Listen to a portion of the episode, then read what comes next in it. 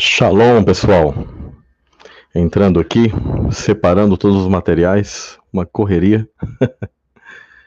Espero que o áudio esteja audível, esteja bem bacana aí para vocês. Uma boa noite, boa tarde também e bom dia para quem estiver no futuro assistindo essas lives, né? Já está tradicional aqui fazer as lives para vocês. É, eu gosto do formato documentário que eu faço para vocês, mas muitas das vezes, pela correria, a necessidade que a gente tem de apresentar várias coisas para vocês, eu vejo que essa, essa também é, um, é uma das formas, né, um dos formatos que eu creio que ajuda também a passar esse conhecimento para vocês, não é verdade, pessoal? Bom, como vocês viram, o tema da live é um tema interessante, que foi muito discutido pelos pais da igreja, pelos teólogos ao longo da história, porque se trata de um conhecimento que foi escondido realmente das pessoas, que é a existência, a presença da descendência literal de Satanás.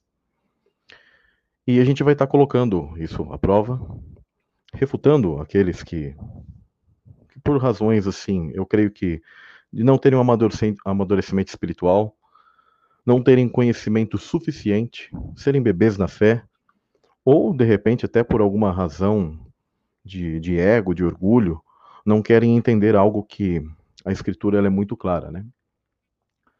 Quando nós lemos o Gênesis, que é a base de o grande segredo, chamado pelos pais da igreja de proto-evangelho, que é o Gênesis 3, verso 15, ele tem um grande segredo ali. Né? Ali está ah, o verso que ele é a chave para o entendimento de todas as questões que foram colocadas para nós, desde o Gênesis até o Apocalipse.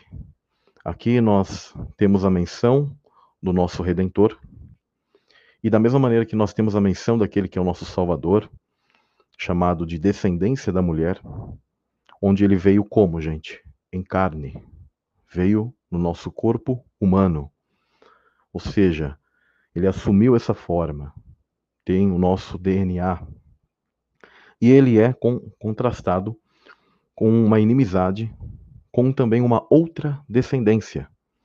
E assim como Jesus, como Messias, é uma descendência espiritual que vem para o mundo físico, Satanás também tem sua descendência espiritual que vem para o nosso mundo físico. E isso se dá início no Éden.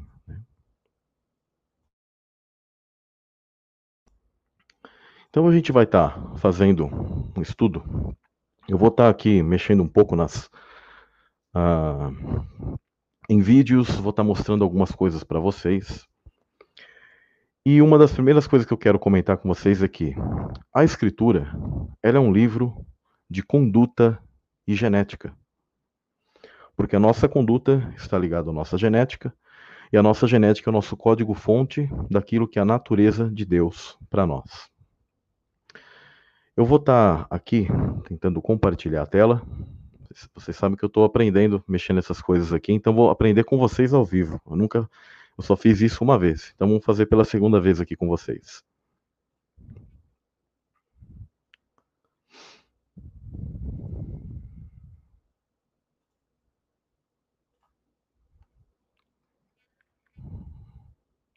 Espero que esteja sendo compartilhado todo, toda a janela aí com vocês.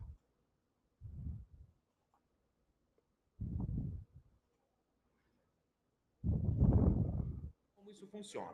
Durante. Vou estar compartilhando esse tipo de vídeo. Ele é curtinho, mas ele fala sobre a superfecundação heteropaternal. Por que, que eu quero que vocês compreendam isso? Para vocês entenderem a profundidade da escritura. Imaginem a dificuldade de muitos teólogos naquela época antiga, quando eles iriam discutir sobre coisas que até então eram conhecimentos perdidos pelo ser humano onde os anjos sempre souberam disso, mas era um conhecimento perdido. Ainda assim, haviam aqueles que sabiam disso, tinham iluminação, eles tinham a sabedoria, eles tinham discernimento espiritual e o conhecimento uh, sobremaneira dado por Deus, né, os sábios hebreus, e por isso que esse conhecimento ele ainda permaneceu, foi sendo passado de geração em geração através das escrituras, mas a real interpretação e entendimento dessas passagens. Com o tempo, todo esse conhecimento ele foi o que oculto por justamente por uma descendência, por uma semente maligna, que ela não quer que você saiba que ela existe. Então, hoje quando perguntamos a pregadores sobre esse Gênesis 3:15 que eu que a gente faz a leitura, que a gente percebe o seguinte: é muito claro que eles querem que você pense que a nossa luta ela se baseia apenas em algo abstrato, que nós chamamos de espiritual, sendo que em realidade esse espiritual ele se manifesta onde? Nas nossas dimensões, no nosso mundo físico. Então eu espero que o volume ele esteja bacana e que vocês possam entender esse, esse vídeo que vai ser passado aqui para vocês, tá? Cada ciclo menstrual da mulher ocorre um processo de ovulação, uma das principais etapas responsáveis pela gravidez. Após um trabalho árduo, apenas um espermatozoide consegue entrar no óvulo para fecundá-lo. O que você não sabia é que, apesar de ser raro, algumas mulheres podem ovular mais de uma vez. Ou seja, ela pode engravidar de novo mesmo já estando grávida. Isso pode acontecer de duas formas. Quando uma mulher tem relações sexuais com dois homens durante o seu período fértil e então ocorrer uma sobreposição de fetos. Assim, seus dois óvulos podem ser fertilizados por cada homem separadamente, e de cada fecundação poderá surgir um embrião com diferentes características. Ou, se ela tiver relações com um único parceiro, pode ocorrer uma dupla gestação por causa do intervalo de concepção do espermatozoide no óvulo. Existem alguns casos que comprovam essa situação tão inusitada. De acordo com Ian Graft, diretor de uma clínica de fertilidade em Londres, quando uma mulher está grávida, a ovulação é interrompida imediatamente. Não se ovula de novo e não há menstruação até o parto ou até o início do período de amamentação. Mas existem alguns casos que conseguiram provar o contrário disso. Nos Estados Unidos, uma mulher chamada Julia Grovenberg, de 31 anos, descobriu sua dupla gestação quando foi realizar a sua segunda ultrassonografia. Ela já estava grávida do primeiro feto havia 11 semanas. E então soube que havia um outro feto no saco gestacional já com duas semanas e meia. Ela ficou tão assustada quando descobriu que começou a passar mal. De acordo com os médicos, se o intervalo entre as concepções fosse maior, a criança mais nova poderia nascer prematura. Mas não houve complicações. O bebê mais velho nasceu no final de 2009 e o mais novo no início de 2010. Agora, já tiveram outros casos em que a situação ficou bem complicada para algumas mulheres que resolveram pular a cerca e engravidaram de gêmeos, mas de pais diferentes. Embora esses casos sejam raros, eles começaram a ser mais conhecidos quando os exames de DNA se tornaram mais acessíveis. E na maioria das vezes, o motivo é por causa da diferença acentuada entre os gêmeos gerar desconfiança. Um exemplo disso foi a americana Mia Washington. A rede de TV americana Fox 4 noticiou esse caso. Quando os gêmeos nasceram, a diferença entre eles não era tão perceptível. Mas quando eles já estavam completando um ano de idade, o noivo dela viu quando as feições deles eram diferentes. Por isso, ela decidiu fazer o exame de DNA para provar a paternidade. E o resultado foi surpreendente. Ela tinha engravidado do namorado James Harrison e também de um outro homem. Depois que a mãe admitiu o caso, o seu noivo afirmou ter perdoado a traição. Bem interessante, né, pessoal? Bom, esse tipo de conhecimento, ele sempre foi de entendimento dos sábios hebreus. E poucos teólogos eles tinham toda essa noção completa naquela época. Continuando aqui.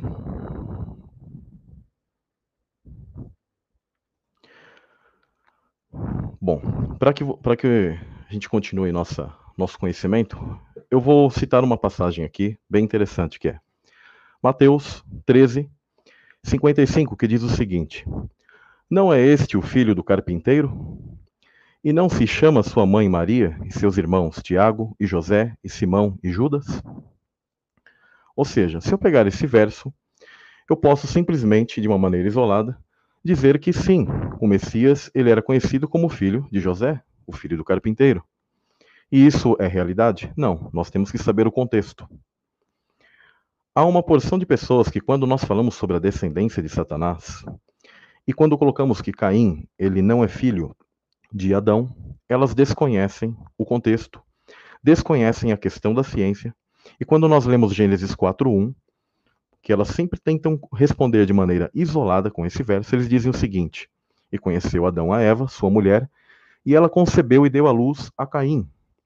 E disse: Alcancei do Senhor um homem. Assim está nos nossos, uh, nas nossas traduções. Mas as pessoas, inclusive, além delas desconhecerem toda essa questão, que é o contexto do que ocorreu no Éden, elas pegam esse verso de maneira isolada e, inclusive, não sabem como está no hebraico. Tá? Então, vou compartilhar novamente outro tipo de material aqui com vocês.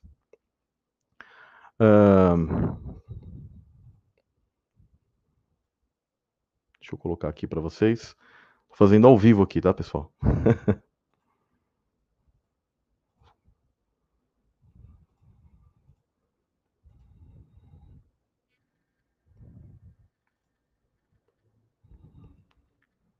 Vamos compartilhar a tela.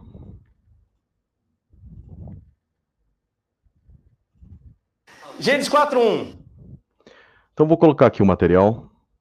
Ele é do Fábio Sabino. E o Fábio Sabino é uma pessoa que é um hebraísta, ele estuda de maneira bem profunda todas essas questões, só que ele gosta de quê? polemizar. Ele não dá as respostas, mas ele apenas coloca a pulga atrás da orelha das pessoas que não sabem hebraico. Por quê? Ele conhece todas essas tradições e, sem sinalizar se ele crê ou não nisso, por ele saber o hebraico, ele sabe que existe um erro de tradução no Gênesis 4:1 que você lê. E os hebraístas, eles tiveram que o quê? Que modificar as traduções. Por quê? Porque há algo ininteligível no verso de Gênesis 4:1. Eu vou colocar aqui para que prove que isso não são palavras minhas, mas são de pessoas que estudam hebraico. E as pessoas elas pouco sabem que a tradução literal do Gênesis 4:1, ela apontaria que em realidade Eva teria tido filho com o próprio Deus.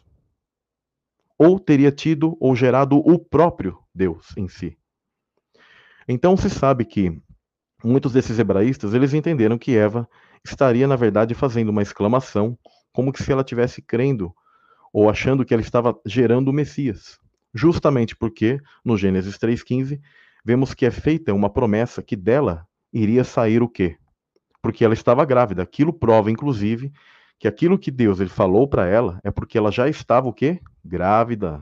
Né? Em Gênesis 3 ela já estava grávida. Deus sabia quem estava no ventre dela. E Deus ele aponta o quê? Duas sementes, porque quando ele está sentenciando a Satanás, ele fala: Olha, o teu descendente estará em inimizade com o descendente da mulher. E aí ele já profetiza que no futuro um dos descendentes, que é o descendente principal da mulher, que é quem? O Messias, viria em carne, nasceria e esmagaria a cabeça da serpente.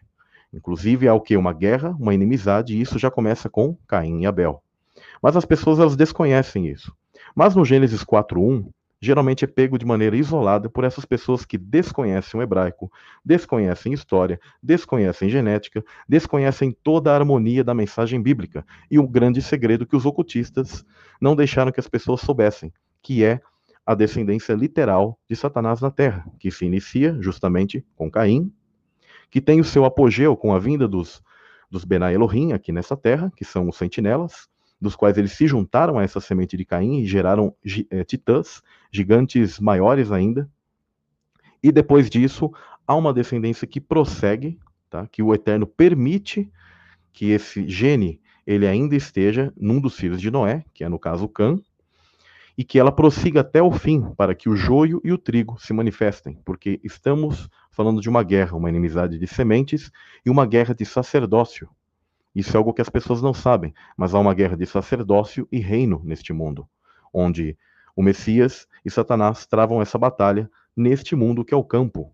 Então, estamos falando de uma batalha literal, onde a, a carne e o sangue não é o grande fator, mas é hostes malignas, principados e potestades que se manifestam em carne. Aí sim, Assim como Adão, ele tem um espírito, e esse espírito vem do Pai, ele se manifesta num corpo, num avatar. A mesma coisa a semente do maligno. O Eterno ele deu esse tipo de potestade e capacidade para anjos. Um exemplo são os próprios sentinelas que vieram e também continuaram a gerar o quê? Uma descendência. Por quê? Porque sim, anjos têm capacidade, exatamente como nós, que somos ser humano, temos a capacidade de gerar filhos. A nós foi dado esse tipo de poder de gerar vida, tá? Só que acontece que a descendência do maligno sempre são o quê? Espíritos malignos que vêm em corpos humanos e corpos que eles têm um gene híbrido e eles se manifestam aqui em carne. Mas vamos então ao Gênesis 4:1 para que vocês compreendam o que acontece na tradução. E conheceu Adão a Eva. Sabe se conhecer é um eufemismo, né? Conhecer aqui é relação sexual, tá? Se alguém não sabia é isso, viu? Ah, mas tá ali diz que conheceu, não é? Teve relação com ela. Sua mulher e ela concebeu e teve a Caim. E disse: Olha o que, que ela vai dizer agora. Alcancei do Senhor o quê? Um varão. Agora vocês vão ver o que, que acontece. Ó. O que, que acontece, senhores? Vamos aqui para o hebraico. A oração está aqui, aqui bonitinho, tudo bonitinho. Há dois verbos homonímicos que contêm o mesmo nome. Com esta ortografia, um com significado de obter, ou seja, obtive do Senhor, ou adquirido do Senhor, está nessa expressão aqui, ó. Com, vamos voltar para o português aqui. Tá, o problema está aqui, ó. Alcancei aqui, ó. Do, esse do aqui, ó. Do Senhor. Algumas versões o problema está aqui no vocábulo, no verbo, se alcançar, adquirir ou criar. E outros dizem que o problema está justamente nessa palavrinha aqui, do. Deixa eu escrever na lousa. Aí você acha que é besteira? Não acontece nada? Acontece. E muita coisa. E no hebraico se fala. Vou colocar aqui. Do. Como que está ali? Isso. Alcancei do Senhor. Tá certo. Vamos parar aqui. Do Senhor. Vou continuar. Onkelos diz assim: é possível haver um erro no texto, mente, a partir do. Beleza. Conforme atesta o tarro de Onkel. Então, Onkel diz: não, e alcancei a partir do Senhor. Beleza. A Septuaginta relata a preposição, já não é mais partícula do caso do objeto direto. Preposição dia no genitivo, com os seguintes significados: através de, por meio de, por conta do. Então, alcancei através do Senhor varão. Alcancei por meio do Senhor, por conta do Senhor, e por aí se vai. Vamos analisar o problema aqui agora. Vou pegar aqui embaixo, aqui, ó.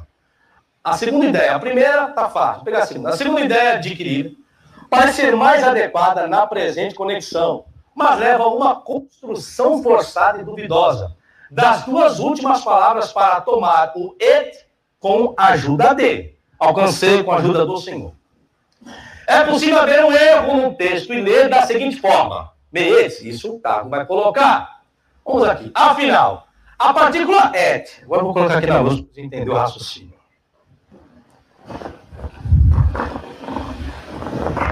Agora vem uma, per uma pergunta. A partícula et. Vou colocar aqui. Et. Eu estou colocando ali. É um sinal acusativo? Ela é acusativo ou é uma preposição? Olha o que, que acontece agora se eu colocar o caso acusativo. É um acusativo ou uma preposição? Se eu utilizar a partícula como acusativo, você terá a seguinte tradução. Como ficaria? Eu adquiri um homem. Ou seja, eu adquiri um homem. Quem é esse homem? O Senhor. O Senhor. Isso sugere que a mulher pensou que ela havia dado à luz o, Senhor encarnado. Isso já é. Tá. Se eu utilizar como preposição, dará o, senti o sentido que ela gerou seu filho por relação com o Senhor. Se utilizar o et como preposição, então vai dizer que ela gerou Caim com relação com o Senhor, com Deus. Ela teve relação com Deus e surgiu Caim. Então, tantos comentaristas procuraram mudar a estrutura consonântica do texto hebraico. Por quê? Quando você chega no texto hebraico, o que, que você tem? O Aleph ali, ó, ali a partícula et. O que, que acontece, gente? Quando o texto não era vocalizado, essa, essa consoante aqui, ó, o Aleph e o Tav, sem o sinal diacrítico, você pode dizer que é um, um caso objeto direto, uma partícula do caso objeto direto, no caso acusativo, e essa mesma função pode ser também uma preposição.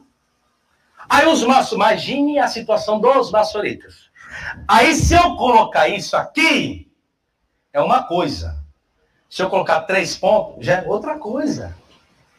Um ponto numa consoante hebraica muda tudo. Toda uma estrutura. Será que tiveram cabeça esses homens? Bom. Bom, pessoal, creio que vocês. Não sei se vocês compreenderam, mas vou tentar elucidar aqui para vocês. Uh, no texto, ele aparentemente, ou ele é caso acusativo ou preposição. Só que a tradução desse texto, ou seria que Eva estava tendo o Senhor encarnado, Deus ou Messias, que é muitos hebraístas uh, tinham esse entendimento, que na verdade Eva estaria achando que estava tendo o próprio Messias, por quê? Porque foi prometido isso já em Gênesis 3,15, porque ela estava o quê? Grávida. Ou, na verdade, ela teve um filho com o próprio Deus. Ou há uma omissão, um erro no texto.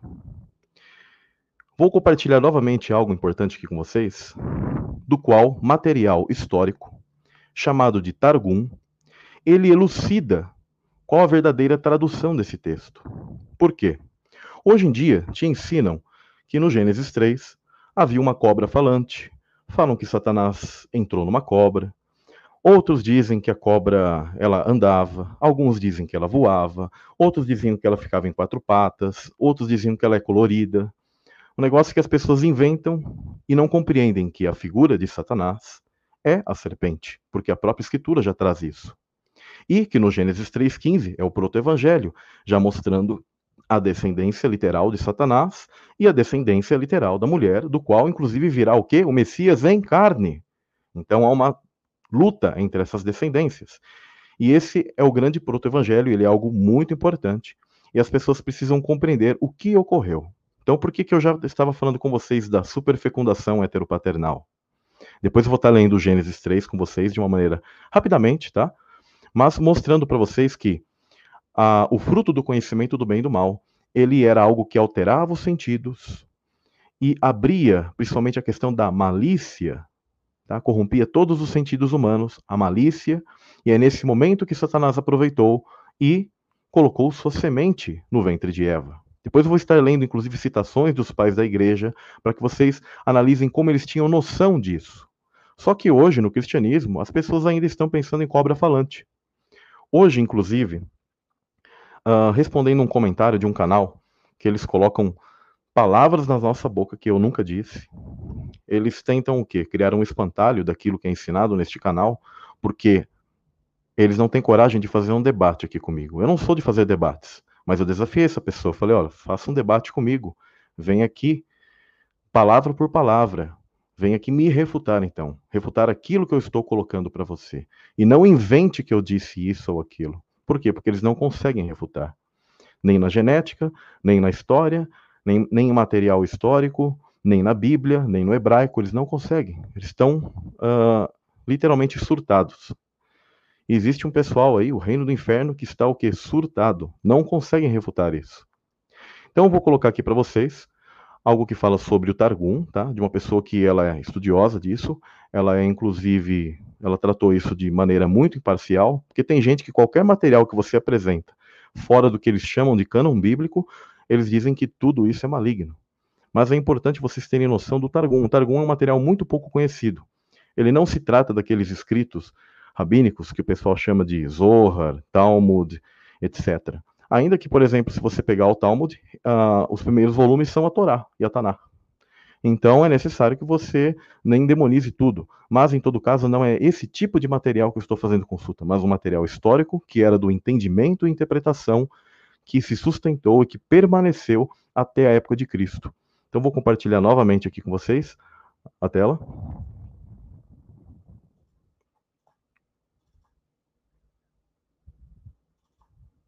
O que, que é TAR? Então vou colocar aqui para vocês o Haroldo Dutra. Ele vai explicar para vocês o que é o Targum.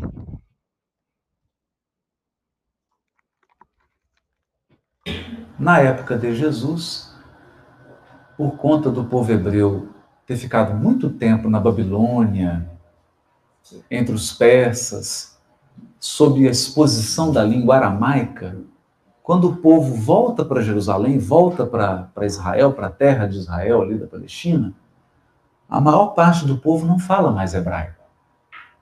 O hebraico não é mais uma língua da, da rua, do dia a dia. O hebraico era uma, uma língua utilizada para o culto. Né? Para a gente ter uma ideia disso, basta lembrar a Igreja Católica 200 anos atrás. A missa era celebrada em latim, o culto era todo em latim, as pessoas saíam da igreja e falavam a sua língua. Né? Se eu estivesse na França, eu falava francês, se estivesse né, na Itália, eu falava italiano, mas a missa era celebrada em latim. Na época de Jesus também, né? o culto era em hebraico. Né? E as pessoas falavam na rua aramaico, com todas as variações de dialeto. Né? Então, quem morava em Jerusalém, o dialeto era um pouquinho diferente, quem morava na Galileia. Essa história de paulista, nordestino, mineiro, né? os sotaques, os dialetos. Que a língua é algo vivo. Então, o que, que eles fizeram? Que a pessoa ia para o culto, na, na, na, escola de estudo, ou na sinagoga, ou no templo, né? como é que ela entendia? Então, você tinha um tradutor fazia a tradução simultânea para o aramaico. Mas o tradutor, ele explicava. ele traduzia e dava uma explicada também, porque muitos termos, muitos elementos do Velho Testamento se perderam. Né? As traduções se perderam, não estavam escritas. Então, o, o, aquele tradutor simultâneo, ele recuperava essa tradição de interpretação que era viva nas escolas de interpretação bíblica e trazia para o Targum.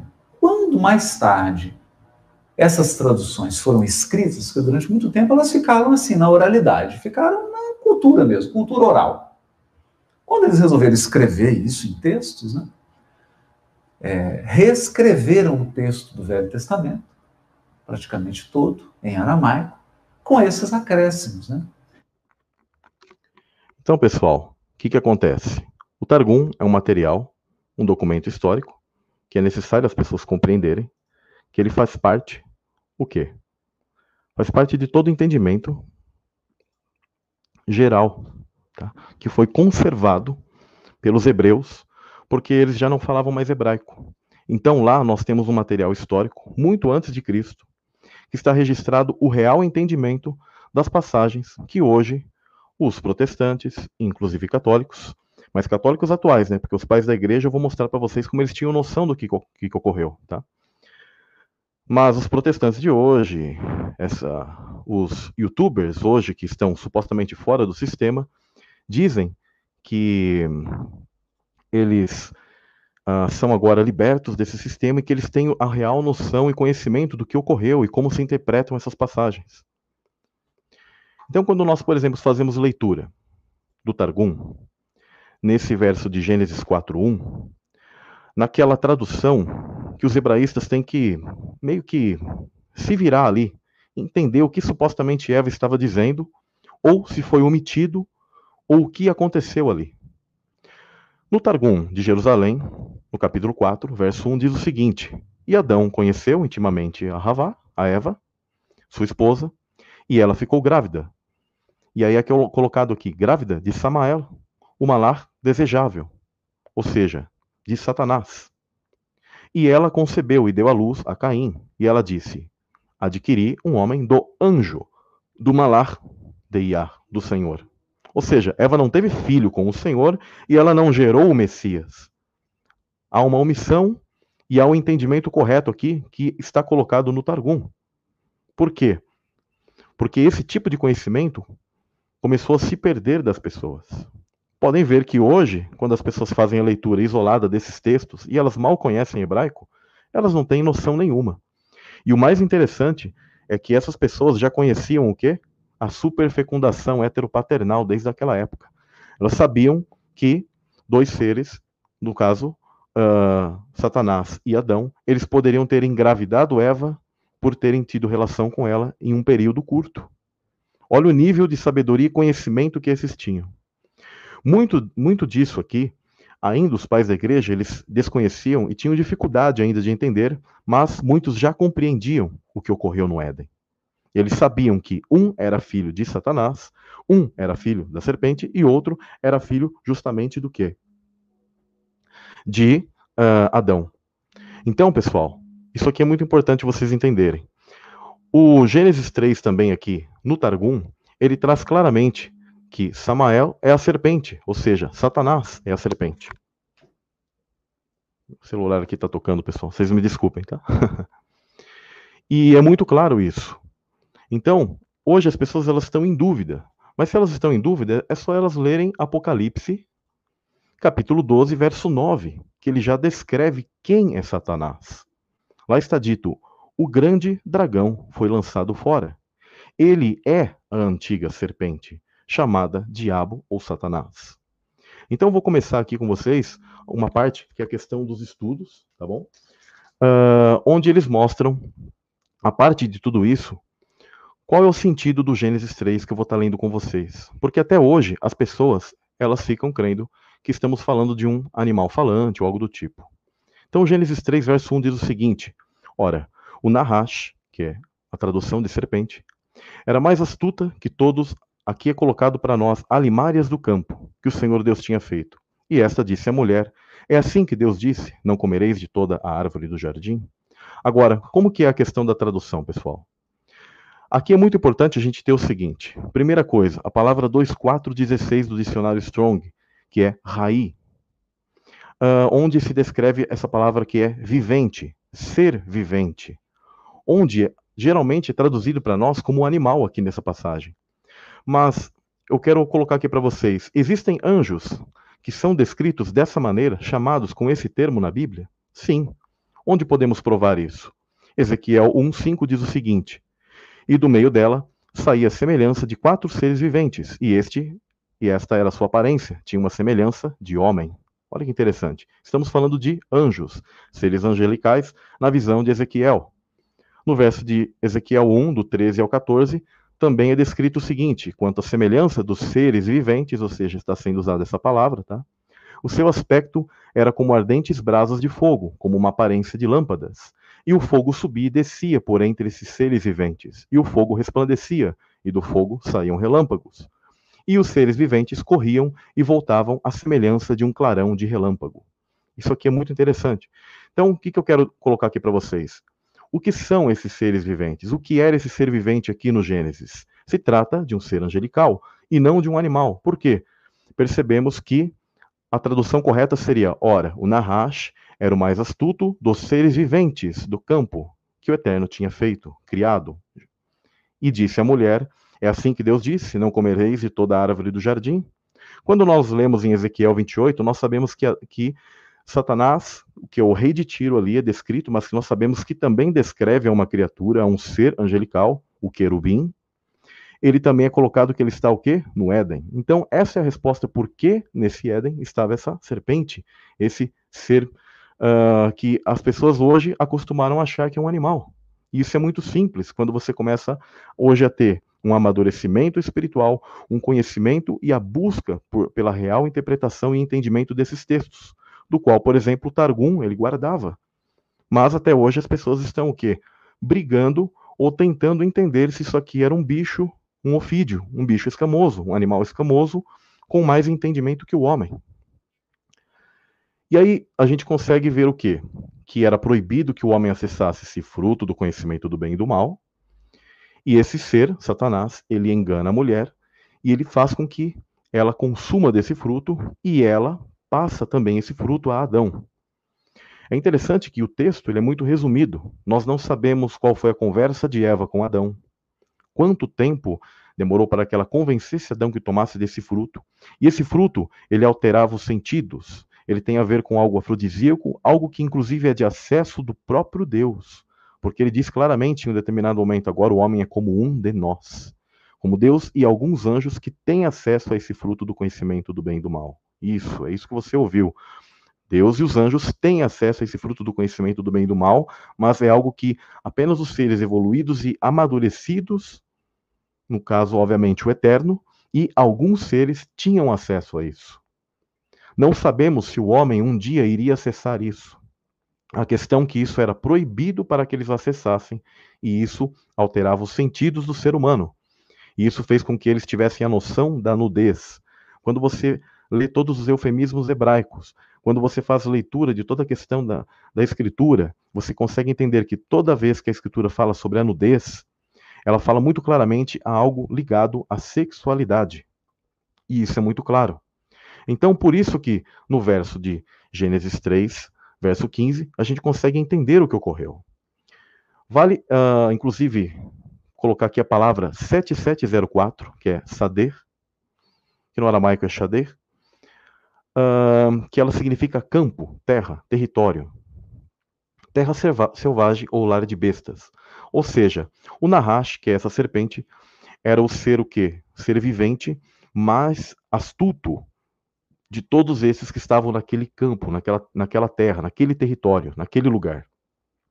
Nahash, que é a palavra 5175, ela também pode ser traduzida como sedutor, agoureiro. E existem algumas fontes que falam que está ligado à palavra que seria brilhante, ser que possui brilho. Olha que interessante. Nós vemos em Jó 26,13 que também traz a palavra Nahash como algo flamejante, ligado à luz.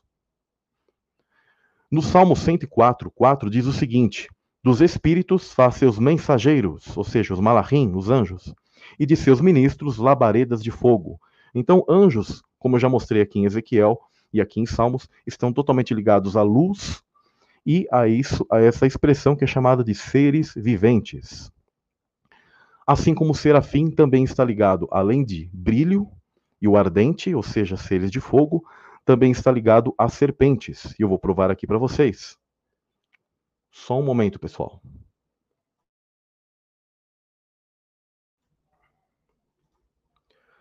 Em Isaías 6:1, 8 diz o seguinte: No ano em que morreu o rei Uzias, eu vi também o Senhor assentado sobre um alto e sublime trono, e a cauda do seu manto enchia o templo. Serafins estavam por cima dele, cada um tinha seis asas, com duas cobriam seus rostos e com duas cobriam seus pés, e com duas voavam, e clamavam uns aos outros, dizendo: Santo, Santo, Santo é o Senhor dos exércitos. Toda a terra está cheia de sua glória. E os umbrais das portas se moveram à voz do que clamava, e a casa se encheu de fumaça. Então disse eu: Ai de mim, pois estou perdido, porque eu sou um homem de lábios impuros e habito no meio de um povo de impuros lábios e os meus olhos viram o Rei, o Senhor dos Exércitos. Porém, um dos serafins voou para mim, trazendo na sua mão uma brasa viva, que tirava do altar com uma tenaz. E com a brasa tocou a minha boca, e disse: Eis que isto tocou os teus lábios, e a tua iniquidade foi tirada, e espiado o teu pecado. Depois disto ouvi a voz do Senhor, que dizia: A quem enviarei? Quem há de ir por nós? Então eu disse: Eis-me aqui, envia-me a mim. Essa é a passagem mais famosa onde é mencionado os serafins várias vezes, tá? Então eles estão ligados ao trono do eterno, à glória de Deus, exatamente como seres viventes de Apocalipse, e, ele, e essa palavra é intercambiável. Às vezes eles são expressos como querubins, que queru é guardiães, ou como serafins, ou seja, esses brilhantes, os ardentes. Mas essa palavra, como eu disse, ela está ligado também a serpentes. Um exemplo aqui em Números 21, versos 6 ao 9, isso aqui é hebraico, tá, pessoal? Então, diz o seguinte: Então o Senhor mandou entre o povo serpentes ardentes, que picaram o povo, e morreu muita gente em Israel. Por isso o povo veio a Moisés e disse: Havemos pecado, porquanto temos falado contra o Senhor e contra ti. Ora, ore ao Senhor, que tire de nós estas serpentes. Então Moisés orou pelo povo. E disse o Senhor a Moisés: Faze-te uma serpente ardente. Em algumas traduções é colocada serpente de bronze, né? Mas é serpente ardente. E põe-na sobre uma haste, e será que viverá todo aquele que, tendo sido pecado, olhar para ela. E Moisés fez uma serpente de metal e pô-la sobre uma haste. E sucedia que, picando alguma serpente a alguém, quando este olhava para a serpente de metal, de metal vivia. E a palavra aqui usada é, em todas as vezes, é serafim. Sarafim. E as pessoas pouco sabem disso, que existe uma relação daquilo que são esses anjos, esses seres viventes, com serpentes. Por isso que o Nahash, o Apocalipse, ele não, é, não hesita em nenhum momento de mostrar que Satanás é a antiga serpente, aquilo que é o ser descrito no Gênesis. Então o pessoal precisa tirar da mente essa questão de animais. Isso é muito simples. O Targum já mostra isso. Existem vários outros textos e outras coisas que mostram que Satanás ele é essa antiga serpente. E as pessoas têm que parar de tirar essa ideia de que estamos falando de uma cobra enrolada numa árvore, conversando. Eu sei que nós sempre aprendemos assim, e geralmente nas ilustrações são colocadas assim uma cobra já enrolada. E, e, conversando com Eva, porque foi colocado na nossa ideia que esse, esse, animal ele foi possesso por Satanás, ou ele falava já, ele já, já tinha a, o poder de fala, que ele era mais astuto, que ele era mais sábio, né? E isso não é uma verdade, pessoal. Isso é um, um, um entendimento que, que ele veio hoje para nós, porque foi perdido o real entendimento que eu estava comentando aqui com vocês. Agora, é interessante que essa serpente, quando ela é levantada nessa haste, ela já possui um símbolo da questão que uh, até algumas coisas de, de, vinculadas à saúde, à farmácia, etc., colocam uma serpente num tipo de haste, como ligado à medicina. Existia também o deus Asclépio, e que era vinculado a uma serpente, em que ele uh, tinha propriedades curativas, etc., porque são deuses pagãos, são entidades que se fazem passar por algo do tipo. Agora, quem foi aquele, prestem bem atenção, que veio aqui no DNA, tá? no nosso DNA, já corrompido, inclusive, alterado por tudo que ocorreu no Éden, porque depois a gente vai estar falando um pouco sobre DNA, e que se vestiu dessa natureza nossa, e que foi levantado, e que hoje ele é a nossa cura. Esse é o Messias. Por isso que em João 3, 14, 16 diz o seguinte: E como Moisés levantou esse serafim no deserto, assim importa que o filho do homem seja levantado, para que todo aquele que nele crê não pereça, mas tenha a vida eterna. Porque Deus amou o mundo de tal maneira que deu seu filho unigênito, único gerado do tipo, único gerado do tipo como, gente? Quem veio aqui por uma mulher virgem, sem relação sexual? Apenas o Messias. Todas as outras deusas pagãs, Semiramis, etc., quando vinham querer dizer que foram fecundadas por, por algum tipo de entidade, etc., em realidade, sempre esses, essas foram o quê? Por meio de relação. Ninguém veio assim. Mas elas queriam o quê? Colocar seu anti-Messias, o seu filho uh, maligno, no lugar do quê? Do Messias. Mas o Messias ele é só um. Ele foi o único gerado do tipo. E isso faz inclusive o contraponto contra tudo aquilo que ocorreu no Éden. Assim como um filho do maligno entrou quando Eva perdeu sua virgindade, da mesma maneira, por uma mulher veio veio o Messias sem que ela perdesse a virgindade, que foi a resposta de Deus para o maligno. Interessante, né? Então, Apocalipse, para finalizar, que a serpente ela não é um animalzinho escamoso, é Apocalipse 12, 9 que diz: o grande dragão foi lançado fora. Ele é a antiga serpente, chamada Diabo ou Satanás. Inclusive, quando vocês olham para a figura de um dragão, ela é a figura que muitas das vezes está ligada ao quê? A esses anjos que eles tomavam essa forma de juízo, forma de ataque chamada serafim ou dragão. Em Romanos 8, 1, 3, mostra um pouquinho disso, quando o Messias ele veio aqui e tomou essa carne de pecado nossa. Porque ele veio de maneira pura, mas ele, nessa carne, ele sentia dor, estava sujeito à morte, urinava, defecava, sentia fome, cansava, suava. Já pararam para pensar nisso? Interessante. Então, Romanos 8, 1, 3 diz o seguinte: Portanto, agora nenhuma condenação há para os que estão em Cristo Jesus, que não andam segundo a carne, ou seja, segundo essa natureza nossa aqui, mas segundo a rua, o Espírito. Porque a lei do Espírito de vida em Cristo Jesus me livrou da lei do pecado e da morte. Porquanto o que era impossível à lei, visto como estava enferma pela carne, Deus enviando seu filho em semelhança da carne do pecado, pelo pecado condenou o pecado na carne, como um vírus, como uma vacina. Ele veio aqui e ele enfraqueceu o próprio pecado na carne. Por quê? Porque ele conseguiu ser perfeito, ele pagou esse preço. A lei, que era impossível para nós seguirmos de uma maneira 100% perfeita, a como o Messias fez, ela foi o que? Comprada justamente por ele. Ele pagou o impossível. Então agora nós temos que seguir os mandamentos, escrevendo eles nas tábuas do nosso coração, porque o impossível já foi pago. Ele conseguiu cumprir perfeitamente isso. Porque havia uma lei espiritual que era necessário que ser paga. E era o que em carne, por isso que ele veio em carne. Então, pessoal, Quando nós vemos a passagem de Gênesis 3, que fala sobre a condenação que é dada à serpente, muitas pessoas associam ali com um animal, porque eles dizem o seguinte: Então o Senhor Deus disse à serpente, aqui no verso 14: Porquanto fizeste isso, maldita serás, isso nas nossas traduções, tá? Mais que toda fera, mais que todos os animais do campo, sobre o teu ventre andarás, e pó comerás todos os dias da tua vida. E porei inimizade entre ti e a mulher, e entre a tua descendência e o descendente dela. E esta te ferirá a cabeça, e tu lhe ferirás o calcanhar.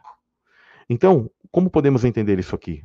Inclusive, quando Satanás ele é amaldiçoado aqui e colocado abaixo de todas as bestas ou animais, a palavra aqui é inclusive até diferente daquela pa para, uh, palavra usada no início do Gênesis 3. É a palavra 929, que é berrima, que é besta, animal. E quando fala que ele é inclusive amaldiçoado a arrastar-se no ventre, inclusive a palavra é 1512, que é garron, que está ligado a ventre de répteis, a geração, a parte reprodutiva da víbora. Ou seja, Satanás ele foi, foi o que? Perdeu sua geração, ele está o que? Estéreo. Daquele dia em diante ele não pode gerar mais. Algumas pessoas até me perguntaram: Satanás, quando ele teve o descendente dele, no caso Caim, filho do maligno, ele teve mais filhos? Não.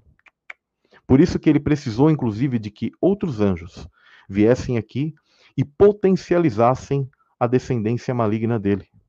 Porque já havia descendência de Caim, inclusive eu vou provar aqui para vocês em Gênesis 6, que aqui também é uma pancada a todos aqueles que negam tudo isso. Porque existem pessoas que negam que os anjos podem ter relação. Existem alguns que creem que ali em Gênesis 6 apenas estaria falando de homens comuns. E tem aqueles que até acreditam que anjos vieram aqui, mas eles nunca perceberam o que está revelado no Gênesis 6:4, que ali já fala que haviam néfilins e que depois que esses sentinelas desceram aqui, continuou havendo. É engraçado que o termo também usado para esses filhos é usado a, a, usado a palavra homem. Mas isso quer dizer que esses homens eram comuns? Não. Porque esses varões de, é, varões de fama que foram concebidos dos Benai Elohim com a, a, filha dos homens, eles na verdade se tratam daquilo que o livro de Enoque e outras mitologias mostram claramente que eles eram seres diferentes, por mais que eles fossem o que humanoides, dentro de corpos humanos. Mas muitos deles apresentavam o que? Gigantismo, arcada dentária dupla, ossos maiores, características diferentes, seis dedos, e o que? Maldade, pura maldade, pura violência, canibalismo e toda prática maligna que vocês possam imaginar. São o que? As obras deles mostravam quem eles eram. Então, para finalizar, inclusive, dessa parte de Gênesis 3, do verso 15, é usada a palavra, inclusive, nesse verso 2233, que é zerá. Quando fala da descendência de Satanás, essa palavra está sendo usada ali, e ela é muito clara. Da mesma maneira, quando essa palavra é usada para, para apontar o que? Ao Messias futuro. E ninguém nega que a, o filho da mulher, a descendência da mulher, do qual a descendência de Adão ela é separada em um determinado momento, que são os hebreus, e vai o que? Até Maria, e que tem o que? A concepção de Jesus, do Messias. Ninguém nega isso em carne. Até porque quem nega isso seria o quê? Uh, um anticristo, como a própria escritura define. Se você vê que alguém nega que o Messias veio aqui em carne, que ele era um ser espiritual e que ele veio em carne, entenda que isso é algo satânico. E a palavra aqui é usada para traduzir o quê? Ela tem o sentido de criança, filhos, descendente, descendentes, é, descendentes em plural, descendência, família, Algo está ligado a fértil, fertilidade, grão, relação sexual, linhagem, nação, descendência da descendência, origem, posteridade, raça, semente, sementeira, sêmen, seminal. Poxa, pessoal, vocês querem algo mais claro? Ninguém nega sobre o Messias.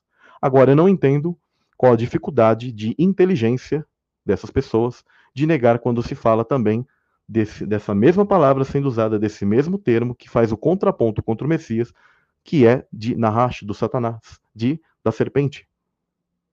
Teve hoje uma pessoa que estava uh, conversando com ela e ela chegou a dizer que ali, porque ele achava que a serpente é um animal, ele disse que ali significa a inimizade dos filhotes de cobra. O cara chegou a dizer isso.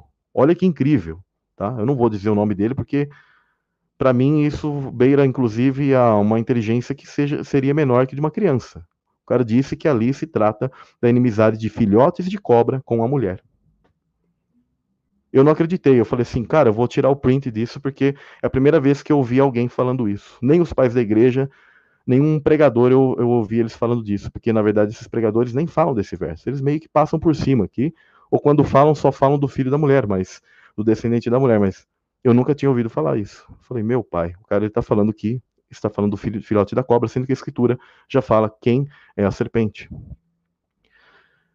Agora, algo interessante aqui, algumas pessoas, elas colocam palavras na nossa boca que nós nunca dissemos. Alguns dizem que foi dito que o fruto, a palavra fruto, seria igual ao quê? Ter relação com a serpente, com Satanás. Não, nunca disse que fruto é igual a relação, ter sexo com Satanás. Porque aí eles tentam o quê? Criar um espantalho, criar um problema com isso que foi dito, e aí eles colocam e falam assim: ah, então se Eva tem essa relação com Satanás, que é o fruto, quando ela dá o fruto para Adão, então está tendo que uma orgia? Olha a loucura e a burrice dessas pessoas. Me desculpem a palavra, tá, pessoal? Porque é burrice. E, inclusive, falso testemunho, porque estão dizendo que a gente falou isso. Né? Isso nunca foi dito. O fruto do conhecimento do bem e do mal, ele existe, mas ele não é um fruto comum, claro, porque não, ninguém vai pegar uma manga e, de repente, uh, tem algum tipo de os sentidos alterados, né, por isso, a não ser que aquilo deixe o ser ébrio, né? Existem frutos que deixam, por exemplo, lá na, na, nas savanas africanas, alguns macacos que eles consomem muito de um fruto, que tem algo, algo semelhante ao álcool, eles ficam meio ébrios. E a questão que nós podemos, inclusive, entender dessa maneira. Esse tipo de fruto do conhecimento do bem e do mal alterava os sentidos e fazia com que uh, houvesse talvez algo assim, como uma ebriedade, uma falta de noção dos sentidos, uma perda dos sentidos corretos. Por isso que, inclusive, depois Paulo ele fala algo muito interessante numa passagem de Coríntios, e depois eu vou estar lendo para você. Mas o que ocorreu? Satanás seduz Eva que ela consumisse desse fruto. Lá não é detalhado uh, depois o que ocorre, quanto tempo ela fica ali, e o quanto tempo ela uh, se comunica com Adão até entregar esse fruto. Né? O pessoal lendo ali, lê meio que por cima e não percebe que uh, tem todo, tem, existem mais detalhes, mas que a escritura ela não entra em a fundo sobre isso.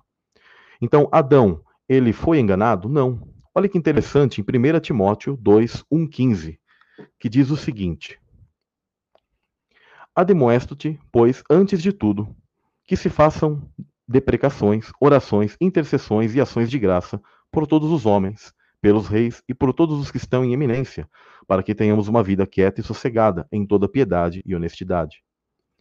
Porque isto é bom e agradável diante de Deus, nosso Salvador, que quer que todos os homens se salvem e venham ao conhecimento da verdade. Todos os homens, tá, pessoal? Não Néfilins. Tem gente que fala, ó, oh, aqui tá falando que todos os homens têm que se salvar.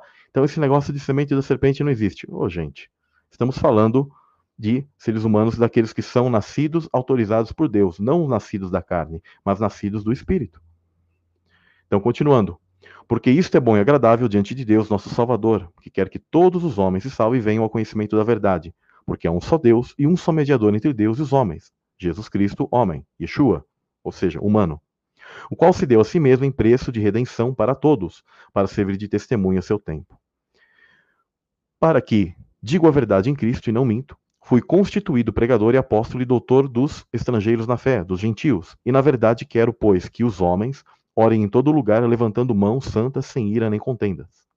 E aí ele aconselha algo, prestem bem atenção naquilo que ele vai aconselhar as mulheres e a comparação que ele vai fazer com o Éden. Prestem bem atenção. Quero, pois, que os homens orem em todo lugar, levantando mãos santas, sem ira nem contenda, que do mesmo modo as mulheres se ataviem em traje honesto. Por que traje honesto, pessoal? Como as mulheres andam hoje, muitas das vezes? Elas andam em traje honesto? não andam, não andam em traje honesto, né? Muitas das vezes elas andam o quê? Com as carnes aparecendo. Com pudor e modéstia, não com tranças ou com ouro, ou pérolas, ou vestidos preciosos. Aqui não está falando que as tranças são do mal, tá, pessoal? Mas o que ele estava dizendo é que as mulheres elas tivessem o quê? Um vestir para que não ficassem chamando a atenção com o quê? Com a sua beleza. Que isso seja o quê? Para o marido. Né? E aí diz o seguinte: Mas convém que as mulheres façam profissão de servir a Deus com boas obras. A mulher aprende em silêncio com toda sujeição. E aqui, inclusive, alguns machistas até dizem: ó, oh, a mulher tem que ficar calada, tá? Fica quieta. O que ele estava dizendo é que elas tivessem o quê? O pudor e a sabedoria do momento certo de se expressar, principalmente em questão sua vestimenta e para poder fazer o quê? Estar uh, nesses ambientes públicos. E aí ele diz: Não permito, porém, que a mulher ensine, nem use de autoridade sobre o marido, mas que esteja, esteja em silêncio, ou seja, que elas se submetessem ao marido, porque o Eterno ele colocou naquele momento, quando Eva ela pecou, disse: o seu desejo será para o seu marido. Então, realmente, mulheres respeitem sim a autoridade que é dada ao cabeça, ao homem, tá? mas ele está o que? Aconselhando isso. E aí ele diz o seguinte: porque primeiro foi formado Adão e depois Eva, e Adão não foi enganado, seduzido, mas a mulher, sendo enganada, seduzida, caiu em transgressão. Que transgressão é essa, pessoal? Vocês já sabem. Então, aí ele diz o seguinte: salvar-se-á, porém, dando à luz filhos, se permanecer na modéstia, na fé, no amor e na santificação. Por que, que ele liga filhos aqui com essa questão da transgressão que Eva foi enganada? Porque ele sabe que ela deu o quê? Luz ao filho do maligno. Mas aí ele faz essa comparação que se as mulheres elas forem uh, justas, né, e elas se submeterem a um marido, mas um marido justo também, né, não um marido maligno, né, mas que o que ela salvar-se-á e ela dará o que a luz filhos, filhos bons, porque o Eterno ele abençoou o fruto do teu ventre. Assim como ele também amaldiçoou o fruto do teu ventre, podem nascer o que? Filhos do maligno. Com modéstia na fé, no amor e na santificação. Então, na verdade, 1 Timóteo ela mostra que Adão, ele não entrou nesse engano com Satanás. Eu estou mostrando Bíblia aqui. Então tem gente que quer alterar aquilo que a gente fala, fala assim: "Ah, Adão entrou num, num tipo de orgia com, com Eva". Não. Tá? Ele tomou desse fruto do conhecimento do bem e do mal, conheceu a Eva, só que nela já haviam o quê? Dois seres, aquilo que eu coloquei no início da live, superfecundação heteropaternal. Olha que, que nível de, de conhecimento que a escritura ela já tem né, que os sábios antigos já tinham. Olha o nível de coisas que a gente está falando com você, mas isso é de desconhecimento da maioria das pessoas que estão por aí ensinando a história da cobra falante. Inclusive, essa comparação da questão de igreja como um personagem feminino e Cristo como aquele que se casa com ela é apresentado por Paulo e Paulo ele faz uma comparação com aquilo que está no Éden. Porque lá fala de um anjo de luz, etc. E olha que interessante. 2 Coríntios 11:3 diz o seguinte: Mas temo ou tenho medo de que, assim como a serpente seduziu Eva pela sua astúcia ou malícia, que a mente de vocês seja de algum modo corrompida, afastando-se da sinceridade e da castidade que devemos a Cristo. Olha só, sinceridade e castidade, tá? Como uma noiva virgem e pura ao marido, que é Cristo. Por isso que ele pega e compara isso. Entendeu, pessoal? Aqui é muito claro o tipo de comparação que Paulo ele faz de uma noiva sincera, casta ao marido, e ele, ele compara com o quê? Com o que ocorreu no Éden de Satanás seduzir Eva. Aí tem alguns que falam, ah, mas ali apenas está falando da mente, etc. Sendo que o Messias ele já chegou a falar, olha, se com tua mente você adulterar, você já cometeu adultério. Mas a questão é que Eva, ela sim praticou o adultério literal, né? houve um adultério ali no Éden, e depois eu vou estar colocando aqui uh, sobre os pais da igreja, o que eles tinham de noção. Um dos pais da igreja que falam sobre isso, deixa eu ver se eu, se eu separei a citação aqui. Eu acabei não separando quem deles era que comentou essa citação aqui, pessoal. Nessa aqui eu acabei falhando. Mas ele disse o seguinte: depois é, eu lembro que é algo como Matitas ou Mateus, algo assim. Ele diz o seguinte: Pois aquele que pensa que sabe alguma coisa sem verdadeiro conhecimento, e como é testemunhado pela vida, nada sabe, mas é enganado pela serpente. Como não amando a vida, Mas quem combina o conhecimento com o medo e busca a vida, planta na esperança, procurando frutos. Deixe seu coração ser sabedoria, e deixe sua vida ser o verdadeiro conhecimento recebido interiormente, levando esta árvore e exibindo seus frutos. Tu deves sempre colher aquelas coisas que não são que são desejadas por Deus, que a serpente não pode alcançar, das quais o engano não se aproxima. Nem Eva é então corrompida, mas confiável como uma virgem. Olha, olha que interessante a comparação que ele fala. Ele diz que aqueles que não se aproximam desse engano, eles serão como uma Eva que então ela, o que, ou seja, ela é confiável como uma virgem. Por que, que ele compara isso? Que ela então é corrompida, mas que ela não é corrompida, mas confiável como uma virgem. Porque ele sabe o que ocorreu no Éden. E aí ele diz: "E a salvação é manifesta". E aí ele continua a frase dele. Mas é interessante o tipo de comparação que ele fala de Eva como uma virgem, mas ela não é corrompida. Por quê? Os pais da igreja sabiam disso, gente. Irineu, ele inclusive ele fala algo bem interessante sobre a serpente. Ele diz o seguinte: Pois Cristo chamou um de seus discípulos anteriormente, conhecido pelo nome de Simão Pedro, visto que o reconheceu como Cristo, o Filho de Deus, pela revelação de seu Pai. E visto que encontramos registrado nas memórias de seus apóstolos que ele é o Filho de Deus, e visto que o chamamos de Filho.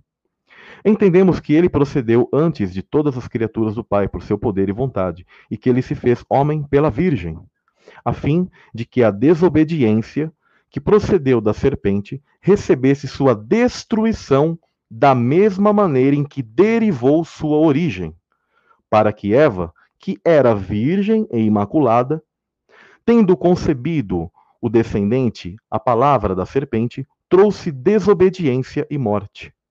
Mas a Virgem Maria recebeu fé e alegria quando o anjo Gabriel lhe anunciou as boas novas de que o Espírito do Senhor viria sobre ela e o poder do Altíssimo a encobriria. Portanto, também a coisa santa foi gerada dela, por, por ela é o Filho de Deus. E ela respondeu: Faça-se em mim a tua palavra. E por ela nasceu ele, a quem provamos de tantas, de tant, é, que tantas escrituras se referem, e por quem Deus destrói tanto a serpente quanto os anjos e homens que são como ele, mas opera a libertação na morte para aqueles que se arrependem da sua maldade e creem nele. É interessante que, olha que, o que ele menciona. Ele fala que, a fim de que a desobediência que procedeu da serpente recebesse sua destruição da mesma maneira em que derivou sua origem. Qual foi a origem desse pecado? Por isso que ele coloca para Eva, que era virgem e imaculada, então, como que surgiu esse pecado? Eva, ela deixou de ser virgem e imaculada. Vocês estão entendendo? Por isso que ele fez essa comparação. E aí ele compara, tendo concebido da palavra da serpente, trouxe desobediência e morte. Outro ponto interessante é Tertuliano, comentando sobre a serpente. Ele diz o seguinte: ele, ele fala assim: como vocês podem achar que é um animal, né? Em, outras, em resumo, olha o que ele disse. Como é possível dizer que a serpente criada por Deus, muda, que não fala, e irracional, foi dotada de razão e fala? Pois se ela tivesse o poder de falar, de discernir, de entender e de responder ao que foi falado pela mulher, nada teria impedido toda serpente de fazer isso também. Se, no entanto, eles disserem novamente que foi de acordo com a vontade e dispensação divina que esta tal serpente falou com voz humana a Eva, eles tornam Deus o próprio autor do pecado. Tampouco era possível ao demônio maligno comunicar a fala a uma natureza muda, assim daquela que não é, produzir aquilo que é. Pois se fosse esse o caso, ele nunca teria cessado, com o propósito de enganar os homens, a conferir e enganá-los por meio de serpentes, animais e pássaros. De que lado também o fez, sendo uma besta. Obter informações a respeito da injunção de Deus ao homem dada a ele somente em segredo, nem mesmo a própria mulher sabendo disso, então, em resumo, ele coloca assim: como que vocês podem falar que, uma, que um animal ele, que foi permitido que Deus uh, lhe desse fala ou algo do tipo e que ele fosse usado por Satanás para ser esse tipo de, de, de meio, né? Tanto que ele fala que Satanás não teria cessado, mesmo que, vamos dizer, a serpente tivesse sido amaldiçoada, ele poderia usar outros animais e pássaros ao longo do, da história da, da humanidade. E isso não é o que ocorreu, na é verdade, pessoal. Por quê? Porque ali não se trata de um animal Então Tertuliano ele tinha uma noção tranquila e inclusive ele fala que se a serpente ela fosse dotada disso e até por meio de permissão de Deus, quer dizer então que Deus ele seria o autor do pecado, tá? E por meio ainda de um animal que estaria o quê? Uh, com mai maiores capacidades que o próprio homem e a mulher, que eles não tivessem notado que ali havia um animal que, que estaria que, trazendo engano para eles. Então é muito claro, né? Outra citação uh, interessante é de Ambrósio. Ele diz o seguinte: Ambrósio ele é muito claro. Ele diz numa das, das suas citações: Maria te conquistou, ou seja, te venceu, demônio, visto que deu a luz ao conquistador, ou seja, o Messias, na medida em que ela, sem perda da virgindade, trouxe aquele que, quando crucificado, te conquistou, e quando morto, te sujeitou a si mesmo. Também hoje serás conquistado para a mulher, para que a mulher detecte as tuas emboscadas, ou seja, a, a noiva. Né? Maria foi avaliada para que pudesse libertar a Eva. Então ele faz uma citação porque ele sabia que o grande segredo, o grande contragolpe de Deus em Satanás é Maria, inclusive virgem. E para que oh, uma citação para finalizar sobre os pais da igreja, poderia trazer mais, mas que essa aqui ela é muito clara, de Ambrósio, que ele diz o seguinte: Você não reconhece um mistério de verdade sobre a natureza da serpente? Aquela famosa serpente do paraíso, que primeiro provocou a mulher ao pecado do adultério, mas, quando seu veneno tinha sido derramado sobre o mundo, o filho daquela mulher renomada vingou a evasão dos pais e o engano da serpente. Ele a despiu, ou seja, de suas armas, e amputou sua cabeça. Volto a repetir aqui que interessante essa parte. Aquela famosa serpente do paraíso, que primeiro provocou a mulher ao pecado do adultério, mas quando seu veneno tinha sido derramado sobre este mundo, o filho daquela mulher renomada, ving... quem que é o filho da mulher? Cristo, vingou a evasão dos pais e o engano da serpente. Ele o despiu, ou seja, deixou Satanás nu, ou seja, de suas armas e amputou sua cabeça. Olha o conhecimento que Ambrósio tinha. Ele sabia que a mulher, ela foi o quê? Provocada ao pecado do adultério. Então, tanto os pais da igreja, tá? Eu poderia, inclusive, até trazer a citação do proto-evangelho de Tiago, que é um livro conhecido pelos pais da igreja e pela própria igreja católica até os dias de hoje, e que lá, quando José ele se apresenta ali, é dado os detalhes né, sobre tudo isso, ele se apresenta e ele vê Maria, após uma viagem que ele faz, a vê grávida. Então, ele, em sua oração, ele até faz uma comparação, e ele diz assim, ó oh, pai, me ocorreu o mesmo com Adão, né? ou seja, ele, ele crê que ele foi traído, né? Mas não, depois o anjo vem e fala: Não, José, você não foi traído, etc. e tal. Ou seja, isso sempre foi de conhecimento dos pais da igreja, dos cristãos primitivos, dos hebreus, como eu já mostrei no Targum. Uh, as próprias traduções hoje, muitas das vezes, tratam de ocultar tudo isso. E eu creio, pessoal, que isso é bem claro, né? Agora, o que, que acontece sobre o que ocorre no Éden? No Éden, o, o DNA de Satanás ele se apresenta em Caim e na descendência. E ele precisa guardar esse DNA até vir o filho da perdição, a última cabeça da besta. E o Eterno até permite que isso passe em um dos filhos de Noé, que é Cã. E nós chamamos isso de epigenética. O DNA maligno, ele está guardado por, um, por essas ocultistas, por essa linhagem do mal, aqueles que se mantêm no poder. Tá? Isso é muito é, é necessário vocês compreenderem. E, da mesma maneira, o Eterno ele separou uma linhagem para si, que é a linhagem dos hebreus. Vocês nunca pararam para pensar por que a linhagem dos hebreus era guardada e por que o Eterno ele não queria que estes se misturassem a, um, a, um, a, uns, a certos povos e por que o Eterno mandava matar esses povos com veemência. Da mesma maneira que ocorreu o dilúvio e fala que toda a carne estava corrompida, carne é, significa o DNA, o DNA estava corrompido. Tá? Da mesma maneira, ocorre algo que nós chamamos de epigenética. Eu vou ler algo bem interessante aqui para vocês, de uma reportagem, que diz o seguinte. Olha como que é a questão da epigenética, e depois eu vou falar um pouquinho sobre telegonia, ou microquimerismo. Três meses após passar por um transplante de medula, Chris Long, morador de Reno, cidade do estado americano de Nevada, descobriu que o procedimento alterou o DNA de seu sangue. Seu material genético havia sido totalmente substituído pelo seu doador, um homem alemão, 10 anos mais novo, com quem ele havia trocado apenas algumas mensagens. De acordo com o New York Times, Long fez o transplante após receber um diagnóstico de leucemia mieloide aguda e síndrome mielodisplásica, condições que afetam a produção de células sanguíneas saudáveis. Ele fizera o teste por incentivo de uma colega de trabalho na estação policial do condado de Washoe, no oeste de Nevada, onde atuava na área de TI. Amostras retiradas dos lábios e da bochecha trouxeram vestígios do material genético dele e do doador.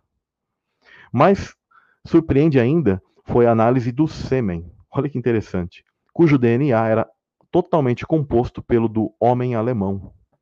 E aí, abre aspas. Ele dizendo: Eu achei impressionante o fato de que eu posso desaparecer, ou seja, por causa dessa questão genética, e alguém surgir no material genético, disse Long.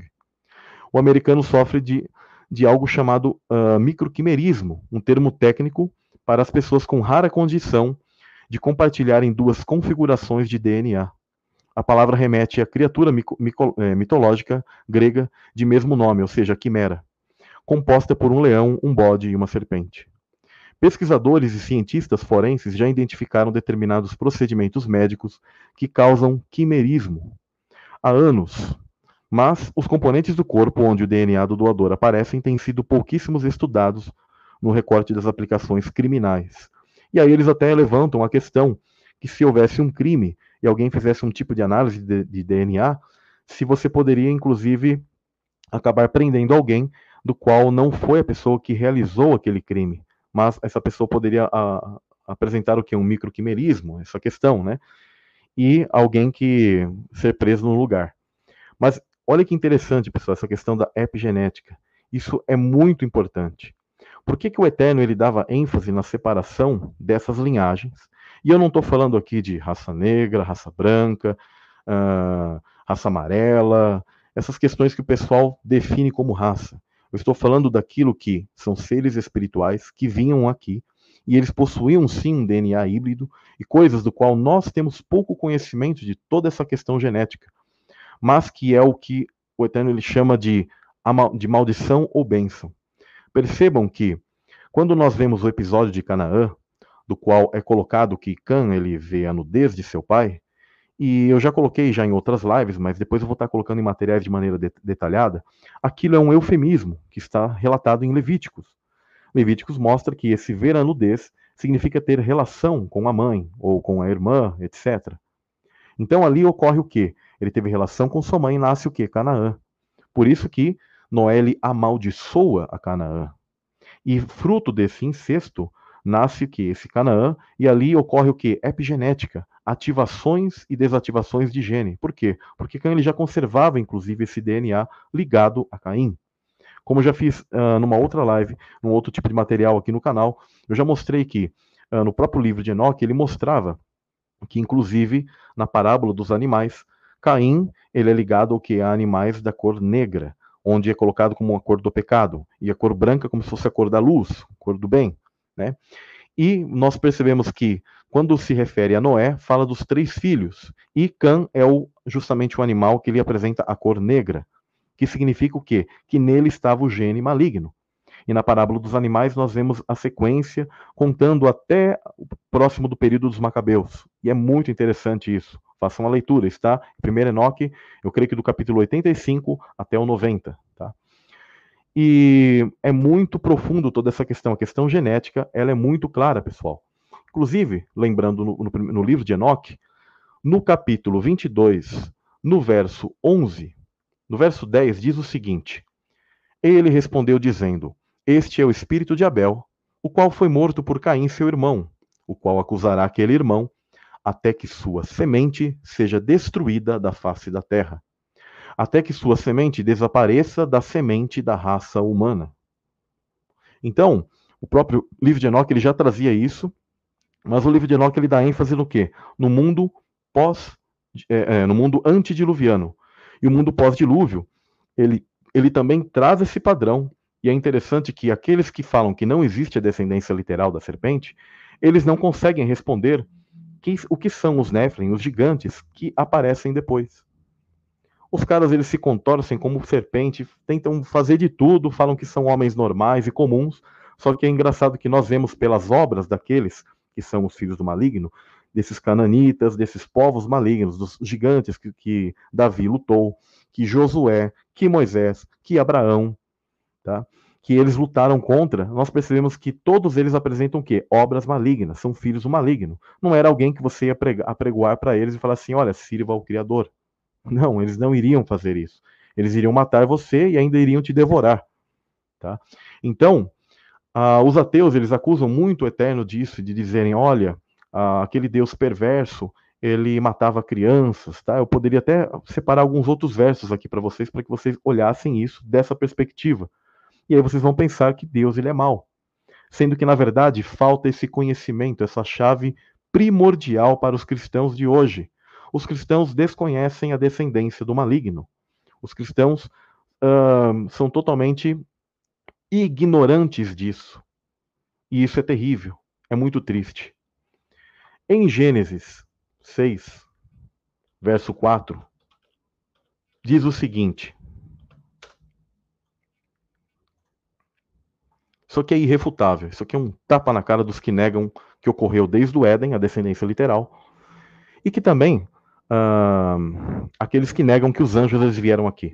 Mas diz o seguinte: havia naquele dias, naqueles dias gigantes na terra. Prestem bem atenção. Aqui está falando do mundo antediluviano, tá? Haviam, o termo aqui em hebraico é nefilim. Haviam nefilim na terra. E depois quando os filhos de Deus, os Bená Elohim, ou seja, aqueles que estão narrados em Enoque, entraram as filhas dos homens e delas geraram filhos. Estes eram os valentes que houveram na antiguidade, que houve na antiguidade, os homens de fama. Inclusive o termo é homens mesmo tratado aqui, tá? Mas isso não significa que os filhos que foram gerados desses sentinelas com essas filhas dos homens não significa que é algo comum, tá, pessoal? Porque muitas das vezes a escritura trata a esses filhos do maligno como os cananitas, os hititas, tá? E vários desses povos do qual o Eterno ele ordenou que eles fossem eliminados, inclusive mulheres, crianças e velhos, e todos os seus despojos e até animais. Por quê? Porque havia toda uma engenharia genética naquele momento, naquele lugar, nesses povos. Eles tinham conhecimentos ocultos, malignos, cultos de fertilidade, e eles sempre foram os inimigos de Israel. E por isso que o Eterno ele sempre proibia veementemente que eles se misturassem a esses, tá? Então, aqui esse verso ele está falando do mundo antediluviano e eu pergunto a você, quem são esses gigantes que haviam, inclusive antes que os sentinelas viessem aqui? Volto a perguntar, quem são os Nephilim, os gigantes que estavam antes dos filhos de Deus descerem sobre as filhas dos homens? Quem são? É a semente de Caim. Isso aqui é irrefutável. É irrefutável. Tem gente que até que tenta dar uma torcida aqui falar ah, que esse depois aí é meio que depois do dilúvio. Não, não. Aqui já fala que haviam antes. Vocês podem procurar no hebraico completamente. Não há o que dizer, tá? Eram néflins que já estavam e eram da semente de Caim. Isso aqui é irrefutável. E depois que esses Benai Elohim vieram e tomaram essas filhas dos homens que literaturas, como o Quebra-Nagaste, que é dos etíopes, os mesmos que conservaram o livro de Enoque, eles dizem que as filhas de Caim, que Caim ele já tinha um acordo com esses sentinelas para que eles viessem e tomassem as filhas dele, que elas andavam de maneira com as carnes à mostra, que eram muito belas, as famosas ninfas das mitologias. Vocês estão entendendo? E agora vocês compreendem o porquê surgiram titãs? Por que surgiram aberrações? porque esses filhos dos homens, esses gigantes que já haviam na época, quando uh, se misturaram com os Benai Elohim, com esses sentinelas, houve uma supermutação. E o mundo antediluviano ele tomou uma proporção que foi a era do maligno, a era dourada desse maligno, onde a tecnologia, o conhecimento, a orgia, todas essas coisas, auxiliado por Saturno no mundo antediluviano, que é uma estrela errante vinculada a Satanás, associada a todo esse conhecimento, tomou um grande apogeu, por isso que o Eterno ele foi, ele conservou a linhagem ali de Adão. Sete foi dado no lugar, porque Abel foi morto por Caim. E por isso que a escritura ela faz menção das genealogias e realmente Em todas as outras genealogias apresentadas, falando de Adão, Caim ele é completamente oculto, completamente da genealogia de Adão. Deixa eu ver aqui, pessoal, como que tá. Estamos com 1.530 pessoas. Agradeço tá, o prestígio de todas as pessoas que estão assistindo, tá? E espero que tudo isso a gente vai estar tá falando muito desse tema ainda, tá? Tem muitas peças. Vocês vão compreender cada vez mais o porquê os diálogos do Messias, tá? Falando sobre esse sentido. Inclusive vocês vão compreender uh, melhor, porque alguns até falam: "Ah, mas parece que o Messias ele disse que aqueles doutores da lei, eles também eram da descendência de Abraão, né, tal, porque eles possuíam sim genética dos semitas, só que as pessoas pouco sabem que o povo de Israel se misturou demais a esses malignos. E esses que se misturaram, eles adentraram justamente, sabe o quê? Ao sacerdócio, à, à liderança religiosa. Aí vocês começam a compreender por que o Messias sabia quem eles eram. Ele não estava falando do povo de Israel geral, mas ele sabia quem eram aqueles que se disfarçavam e se passavam por judeus, do qual ele denuncia em Apocalipse, ele fala, aqueles que são da sinagoga de Satanás. Inclusive, o próprio historiador Flávio José, ele fala que haviam judeus uh, não de nascimento, ou seja, que eles não eram de origem uh, judaica mesmo, de, dos hebreus, porque eles sabiam que haviam aqueles que se faziam passar por aquele povo, e eles adentraram essas lideranças, e inclusive faziam com que o caminho do povo a obedecer aos mandamentos, a instrução fosse um peso, porque eles inventavam, davam dificuldades às pessoas. Por isso que tem aquelas pessoas que quando iriam, iam guardar o Shabat, falavam assim, ó, você vai contar os passos que você vai dar no seu Shabat ou coisas do tipo, para dificultar a vida das pessoas e fazer com que elas não adentrassem no reino. Ele fala: vocês não adentram no reino e vocês dificultam que essas pessoas queiram adentrar no reino de Deus. Né? Então era isso que ocorria. Né? Mas as pessoas, quando a gente vai tendo essa elucidação, esse entendimento de que essa semente maligna ela veio caminhando e vem até os dias de hoje e terá um, um representante final chamado Filho da Perdição, aí você começa a ter esse ponto-chave de elucidação e nunca mais ateus vão falar assim: olha, o Deus uh, do Velho Testamento é um Deus maligno porque ele mandava matar povos, etc. Sendo que na verdade ali se trata de Néfilins. Né? Então, pessoal, inclusive falar rapidamente aqui sobre telegonia e microquimerismo. Né? A telegonia é um tipo de informação antiga que os povos sabiam. E havia o que? Pouca pesquisa sobre isso. Ainda há pouca pesquisa, mas você hoje já tem a prova e o entendimento disso através de certos experimentos e coisas que, que eu vou estar relatando aqui para vocês, em que o gene, tá, o DNA, a parte, a informação genética daquele que tem contato com uma mulher pela primeira vez, ou outros parceiros ao longo da história, porque há mulheres que, é, em seu histórico, elas vão e ficam com várias, é, com, com vários homens, etc., ao longo da história, eles permanecem na mulher. Olha que, que, que, que informação importante. Por isso nós vemos que o Eterno ele falava assim da, da mulher ser casta e dela o quê? Não se casar com esses povos antigos, né? Esses povos que eram os malignos e que elas tivessem o quê? Um só marido. Isso é interessante. Mas o ponto é que eu quero ressaltar aqui, a telegonia e o microcrimerismo, ele ocorreu ali no Éden. Porque quando nós entendemos que nós temos também uma certa natureza de pecado, e nós, seres humanos, somos ah, a, assim, toda a mistura de tudo isso que houve no mundo antediluviano e pós-diluviano, porque todos os povos se espalharam, e é impossível você falar assim, olha, o meu DNA ele é ultra mega limpo. Mas nós teremos o que? Uma nova natureza que o Messias nos dará na ressurreição. Mas é interessante que é por isso que se ativa ou desativa a epigenética. E a marca da besta está vinculada a ativar ou desativar isso. É aí que quando o Eterno ele falava assim, Bendito é o fruto do teu ventre. Ou de repente ele falava assim: Maldito é o fruto do teu ventre. Por quê? Se ativava algo, se conectava a algo a que um espírito maligno nascesse. Nós percebemos que nas famílias gerais, essa descendência maligna, ela não é tão difundida como alguns pensam. Alguns creem que porque nós falamos disso, estamos dizendo que todo mundo é filho do maligno, algo do tipo. Não. Ocorre que nós temos essas informações genéticas em nós até os dias de hoje, da mesma maneira que temos a informação genética de Adão, porque a Escritura fala que todos vieram de um só sangue, por quê? Até mesmo Caim, mesmo sendo filho do maligno, ele era filho de Eva, de Satanás com Eva. Ok. Então isso ocorre o quê? Que Eva ela foi tirada de quem, gente? De Adão. Então, Caim, ele possuía sangue de Adão? Possuía. Ele possuía dados genéticos de Adão também. Só que, por telegonia, toda a humanidade, ela também possui dados genéticos corrompidos também do maligno. E isso faz com que a nossa natureza hoje seja inclinada aqui para o mal. Eu não digo a semente da serpente literal que eles conservam o seu DNA nas altas castas, nas lideranças, nos reis.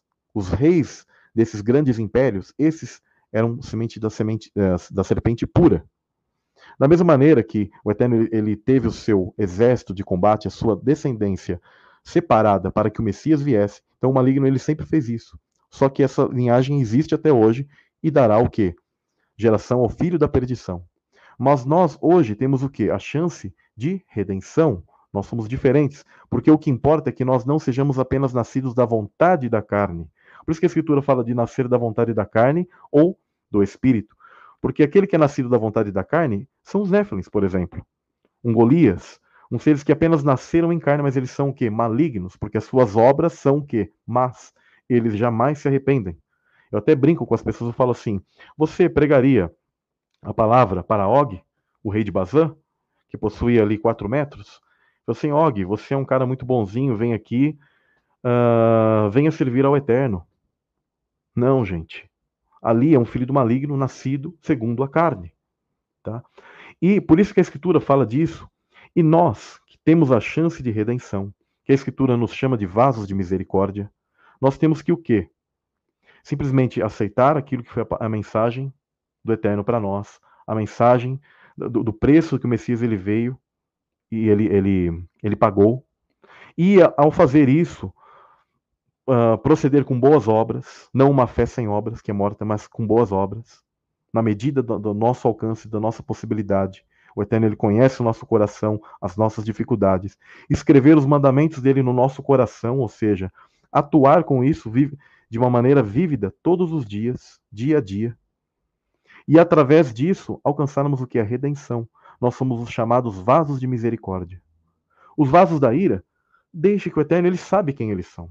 Eles estão por aí, nas elites, e muitas das vezes através de práticas malignas das pessoas, tá? incestos, rituais macabros, nascem filhos do maligno por aí. Eu vou dar um exemplo. Psicopatas. Vocês creem que psicopatas são pessoas comuns? Então, são o quê? Muitas das vezes esse joio ativo no meio do povo de Deus, de uma maneira espiritual, que eles venham a surgir e estão aí. Há pessoas que realmente elas são malignas do início ao fim, não possuem sentimento, que a própria psicologia e estudos que tentam analisar a parte cerebral, a ideia desses psicopatas, por exemplo, que muitas das vezes eles permanecem por um, por um tempo ali quietos, ficam na deles, como pessoas até comuns, normais, mas em determinado momento eles deixam o que? Eclodir quem eles são, porque eles são malignos, perversos mesmo, nascidos segundo a carne apenas. Nunca nascerão da Ruach HaKodesh, nunca nascerão do Espírito, nunca se arrependerão. Demônios jamais se arrependem. Então a mesma coisa, quando eles vêm em carne aqui, eles jamais se arrependem. Nunca se arrependerão. O fruto deles sempre será um dos grandes indícios e amostra de quem eles são. Então, pessoal, sobre tudo isso que eu coloquei, a gente vai vir com, com mais informações tá? em um, um outro momento. Mas eu quero que vocês analisem tudo isso. Eu sempre fiz outras lives falando sobre esse assunto, leio os textos, mas as pessoas, às vezes, elas não entendem. Então, aqui eu falei algo de uma maneira um pouco geral, mas respondendo e mostrando para vocês como é isso. Tá? Eu até coloquei no Telegram um verso para que vocês compreendam, que é Deuteronômio 7, do verso 1 ao 3, que diz o seguinte: Quando o Senhor teu Deus te houver introduzido na terra a qual vais para possuir, ou seja, a terra de Canaã, e tiver lançado fora muitas nações de diante de ti, os heteus, os girgazeus, os amorreus e os cananeus, e os perizeus, e os heveus e os jebuseus, sete nações mais numerosas e mais poderosas do que tu, e o Senhor teu Deus as tiver dado diante de ti para as ferir, totalmente as destruirás.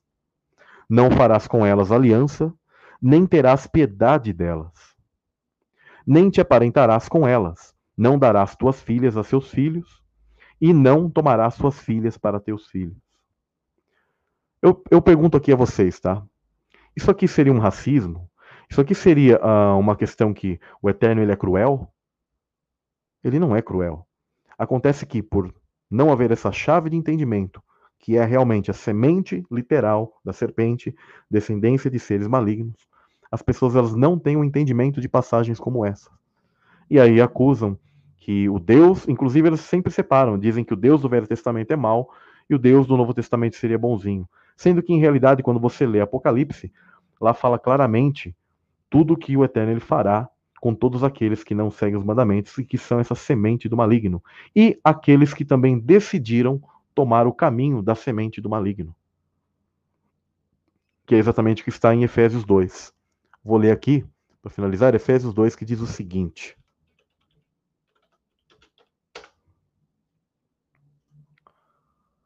E vos vivificou, estando vós mortos em ofensas e pecados, em que noutro tempo andastes, segundo o curso deste mundo, segundo o príncipe das potestades do ar, do espírito que agora opera nos filhos da desobediência. Então, esses filhos da desobediência aqui são o quê? Os seres malignos, a semente da serpente, tá?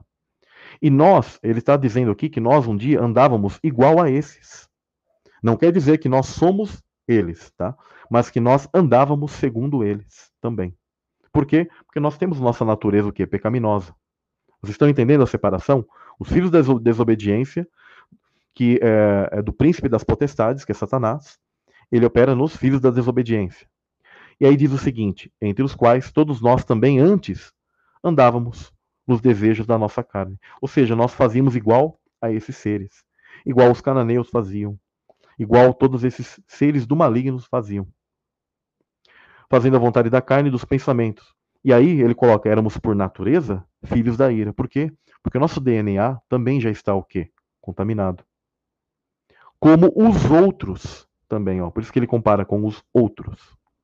Aí ele coloca, mas Deus, que é riquíssimo em misericórdia, pelo seu muito amor com que nos amou, estando nós ainda mortos em nossas ofensas, nos vivificou juntamente com Cristo. Espiritualmente, pessoal, quando nós nascemos, da Ruach HaKodesh. Nascemos do Espírito. Não somos apenas nascidos da carne, que viemos aqui, tá? mas nascemos do Espírito. Existe um DNA espiritual, porque tudo começa lá para cá. E é assim que nós teremos um corpo de redenção e também herdaremos uma nova natureza. E é assim que, por isso que o Eterno fala que nós somos adotados como filhos, porque neste momento aqui, nessa natureza, nós estamos adotados, nós não somos aqueles filhos uh, que viemos por parte genética diretamente de Deus. Por isso que é o Espírito que vai o quê? Nos ligar a isso. Nós temos ainda o DNA que veio lá de Adão e que o maligno está o quê? Tentando corromper ao máximo. Mas por isso que nós teremos um novo corpo e o nosso DNA espiritual será o quê? Conservado. E aí teremos o quê? Eternidade. E tudo aquilo que aconteceu no Éden, ele vai ser revertido. Então, da mesma maneira que por uma mulher veio esse pecado, onde o filho do maligno, ele nasceu, da mesma maneira, veio por uma mulher, não por relação sexual, mas o que? Veio o Filho uh, de Deus, a redenção para nós. Tá bom? Eu vou dar aqui um tempinho para vocês fazerem alguma pergunta aqui, tá? Rapidamente. Querem deixar alguma pergunta, pessoal?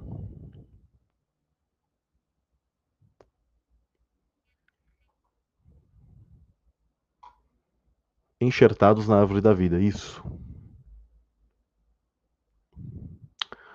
Uma pergunta aqui interessante. Samuel, por favor, explica-nos como Rebeca gerou Esaú e Jacó.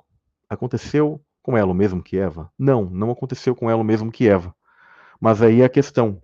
Inclusive, de todos os casos e de tudo que as pessoas. Tem vários estudiosos que estudam isso, né, que é a descendência da serpente, estudam toda essa questão dos Néflins, antediluvianos e pós-diluvianos. É, tem um, um desses estudiosos que ele chama Timothy Alberino. Ele comenta que quando você pega os ancestrais de Rebeca, tá, ela teria algum tipo de vínculo com pessoas que estavam relacionadas aos da Suméria. E nós sabemos tudo o que ocorreu na Suméria, e que a linhagem, principalmente de Cã, ela traz esses genes prontos para o quê? Serem ativos. Então, com certeza, o que ocorreu em Rebeca, que foi ativo também em um daqueles, o DNA maligno. Tá? Por isso que no ventre dela acabou gerando o quê? Esaú e Jacó. Mas nós percebemos pela escritura que Esaú, ele já era alguém que o Eterno ele já conhece, né? Ele sabe quem desde o ventre, tá? A criança ela já está sendo avaliada, tá bom, pessoal? Saibam disso. Desde o ventre a criança já tem, já começa a ter, receber a sua avaliação mediante todo o conhecimento que o Eterno ele tem. Então por isso que ele já sabia quem era Esaú e ele já se aborrece de Esaú e ele é alguém que inclusive ele se vincula, os edomitas, a sua descendência, eles se vinculam completamente a toda essa descendência maligna principal dos cananeus e de outros. Tá? E por isso que a escritura faz muitas profecias contra Edom, os descendentes de Edom. E isso é bem claro. Então, existe a questão que vocês precisam entender: epigenética, tá? Ativação ou desativação de genes.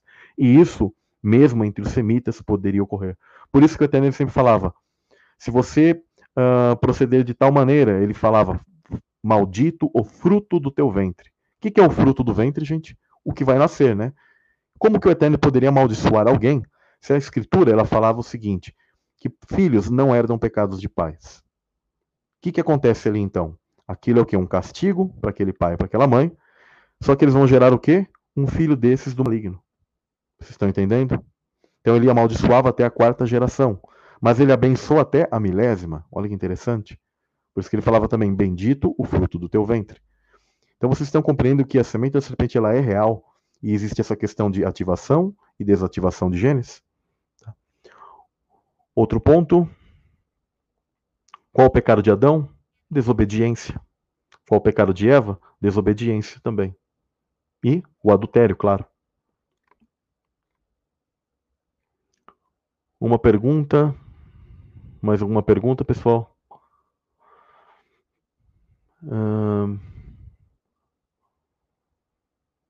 Samuel, com quem Caim casou? Dentro da cultura hebraica, eles dão nomes para essa tal esposa de Caim. Um dos nomes é Avan, que na verdade é, viria da palavra Aven, que está ligado ao que? A iniquidade. Uh, eles também entendem uh, que ela seria uma espécie de irmã de Caim.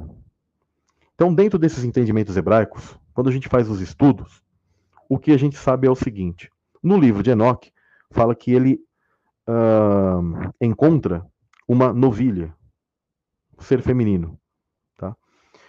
E dentro desses livros, que são de ocultismo, todos, todos eles são unânimes em dizer que é uma entidade maligna que se juntou a Caim. Quando ele é, ele vai para aquela terra chamada Terra de Nod, uma terra dos errantes. Tá? Nod está ligado com errante, vagabundo, ou alguém que, que não tem morada, que não tem uh, parada. Tá? Uh, alguns entendem como terra do esquecimento. É interessante que ele, para desobedecer e tentar um, esse tipo de maldição e sinal que Deus ele coloca, porque Caim ele tinha uma aparência, eu entendo que bonita, porque existem literaturas hebraicas das quais eu não não concordo com elas, não as sigo, mas elas são praticamente unânimes em dizer que Caim ele possui uma beleza e algumas inclusive dizem que ele herdou essa beleza de Satanás. Porque essas literaturas até falam que ele é filho do maligno, mas eu não concordo com outras coisas que elas apresentam, por isso que eu nunca falei delas para vocês. Tá? Mas o conhecimento de que Caim era filho do maligno sempre permaneceu, sempre se soube, tá? mesmo no cristianismo primitivo. Se, é, permaneceu isso né, na, na história do, do, da igreja primitiva. Então, o que acontece? Eles diziam que ele se casa com uma entidade e geralmente ela é associada pelos hebreus com Lilith. Uh, também chamam ela, essa irmã dele, de Luluva, que se parece muito ao termo Lilith.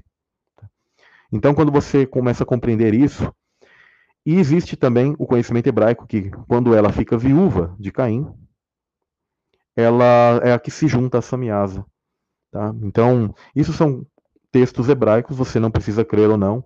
A questão é que os pregadores sempre falam, ah, deve ser com uma das suas irmãs.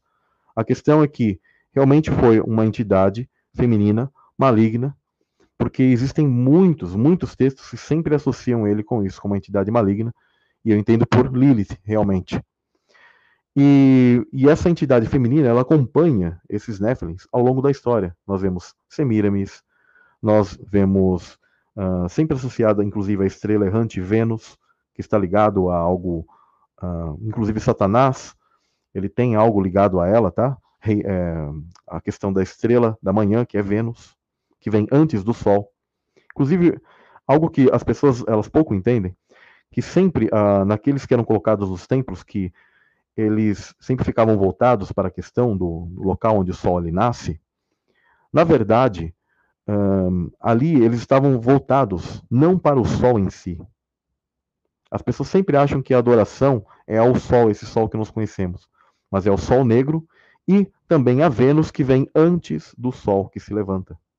Estão entendendo? Ou seja, Satanás, o luzeiro, Lu, uh, Lucifer em latino, em latim, que por isso que aí o pessoal costumou chamar Satanás de uh, Lúcifer, né? Não que seja exatamente o nome dele, Heilel, em, em hebraico, mas a questão é que sempre está ligado a essa entidade feminina e Satanás. Então ela o acompanha, é a consorte dele, a esposa dele, assim era entendido.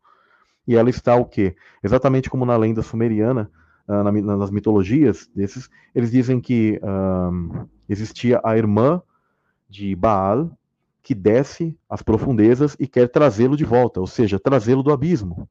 Vocês estão entendendo?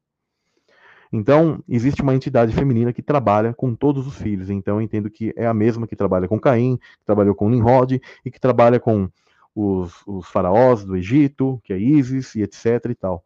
Que é justamente uma contraparte que faz uh, oposição àquilo que é Ruach HaKodesh em sua função com o Eterno. Vocês estão compreendendo agora como que as peças se encaixam? E fazem, inclusive, usurpação e tentam corromper o padrão divino, mas aí tentam corromper esse padrão aqui na Terra. Mais alguma pergunta, pessoal? Deixa eu ver. Vou pegar a última pergunta aqui, ó. Samuel, pelos seus entendimentos, quando você crê que Satanás será solto e o anticristo será o líder mundial da Terra, eu compreendo que Satanás ele é solto ao fim de um dia, de mil anos. Que mil anos são esses? Os mil anos de descanso, como a teologia pregoa hoje, que eles dizem que vai ter o Armagedon, aí então eles dizem que Satanás é preso, aí tem o, o Shabat de descanso, para depois ele ser solto mais uma vez, lá num fim, antes de que eles dizem novos céus e nova terra. Não, eu não creio nisso. Eu creio que é do sexto para o sétimo milênio. Que ele vai ser solto na manifestação do último anticristo, da última cabeça da besta. Entendeu? Do sexto para o sétimo milênio. O sétimo milênio é Shabat, é descanso, não tem mais uh, seres malignos.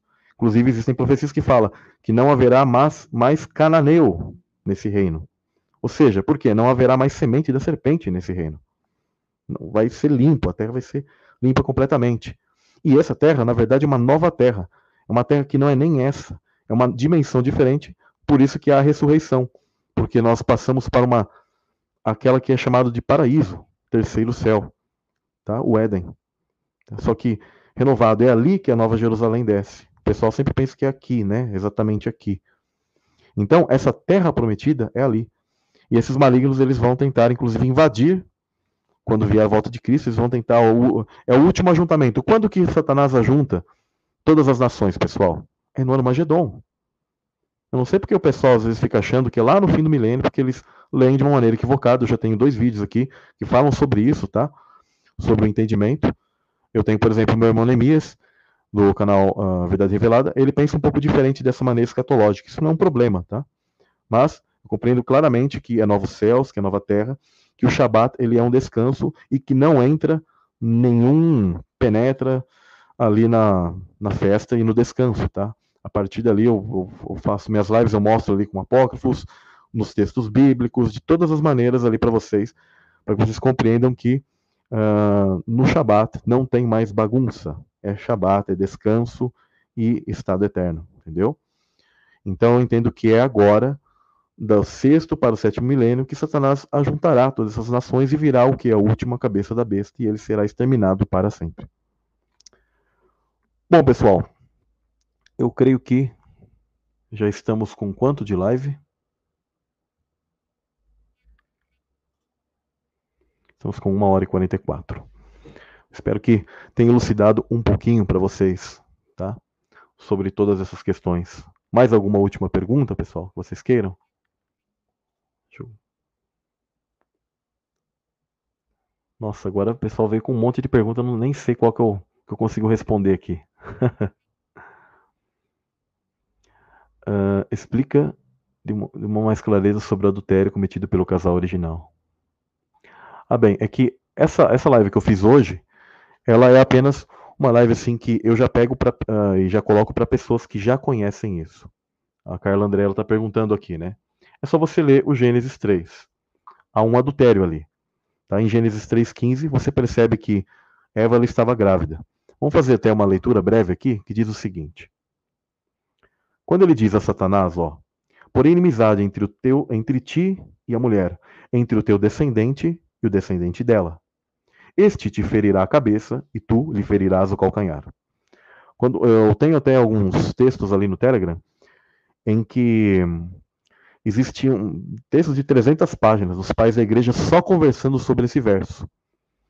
Porque por eles terem muitas das vezes a dificuldade de entender quem é o descendente da serpente, todos são unânimes que o descendente da mulher é Cristo, que vai nascer o que? Em carne, através de uma descendência.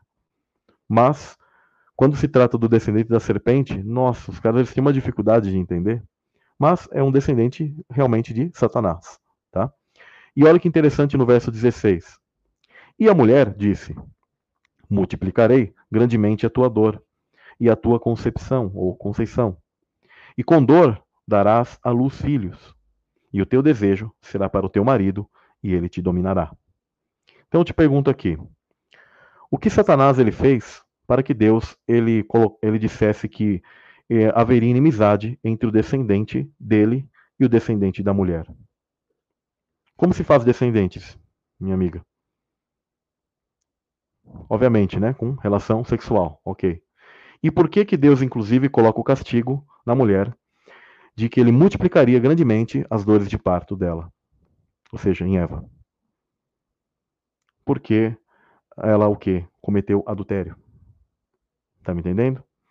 Que já está aqui no verso de Gênesis 3,15. E que quando você faz estudo dos elementos, quando é consumido o fruto do conhecimento do bem e do mal, o que, que eles têm noção?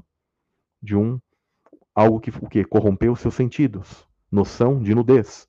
Quando você lê o Gênesis 2, eles não tinham isso, eles não tinham malícia. Tá? Então, no Gênesis 3, eles adquirem essa malícia. Então, pelo Gênesis 3,15, sabemos que Satanás ele colocou o quê? Um descendente nela. Volto a te perguntar: como se coloca um descendente? Através de relação. E o verso 16 está ligado justamente a isso. E o tipo de pecado de Adão está relacionado justamente o quê? Ao cuidado que ele não teve com Eva. Então a ele recai sobre a questão de ser o cabeça de um lar, a questão do trabalho e um mundo maldito, do qual ele agora vai o quê? Penar para trabalhar. Só que é engraçado que hoje até a mulher trabalha, né? Então, toda a humanidade, a mulher, ela ficou meio que com dois, praticamente com duras penas, né? Ela trabalha e tem as dores de parto. Olha só que, que difícil, tá? Mas a mulher ela terá sua redenção. Deus ele vai abençoá-la, com certeza, de maneira grande no, no, na, nos novos céus e nova terra, vocês terão seu, seu galardão, vocês entenderão tudo isso de uma maneira muito mais plena. Tá? Então, e a Adão é colocado esse tipo de, de condenação. Por isso que ali em Timóteo, que eu já li hoje, mostra que Adão ele não pecou nesse sentido, ele não foi o que? Enganado ou seduzido por Satanás. Não há nenhuma menção que Adão ficou trocando uma ideia com Satanás. Tá entendendo? Então não houve, igual tem um pessoal que quer corromper aquilo que o apregou, vem dizer assim: ah, Adão fez alguma orgia ali. Não, ele nunca trocou uma ideia com Satanás. Todos os textos, todos os apócrifos que inclusive eu compartilho com vocês, nenhum fala disso. Agora, existem umas porcarias de apócrifos, tem alguns aí por aí, como por exemplo, uh, primeiro e segundo livro de Adão e Eva, são umas porcarias. Lá menciona tem um deles que menciona que Adão se suicidou várias vezes e Deus ia lá e ressuscitava. Ah, por favor, né? Tem um outro lá que fala que a serpente tentou uh, pegar Adão e Eva novamente, depois que já estava fora do jardim. São livros que são totalmente bobos, pessoal, que dá para você notar que aquilo é falso, tá? Não é igual desses que eu já coloquei para vocês, que mostra ali algo coerente, algo que tem uh, entre em harmonia com todos esses outros livros, tá? Por isso que eu não recomendo muitos apócrifos, são poucos. Então, houve um adultério ali, tá? Como eu disse, Paulo, ele menciona claramente, ele compara que nós fôssemos o quê? Nos comportássemos como o corpo de Cristo, como uma virgem pura e casta, e não fizéssemos como Eva. Então esse conhecimento ele existia no mundo antigo.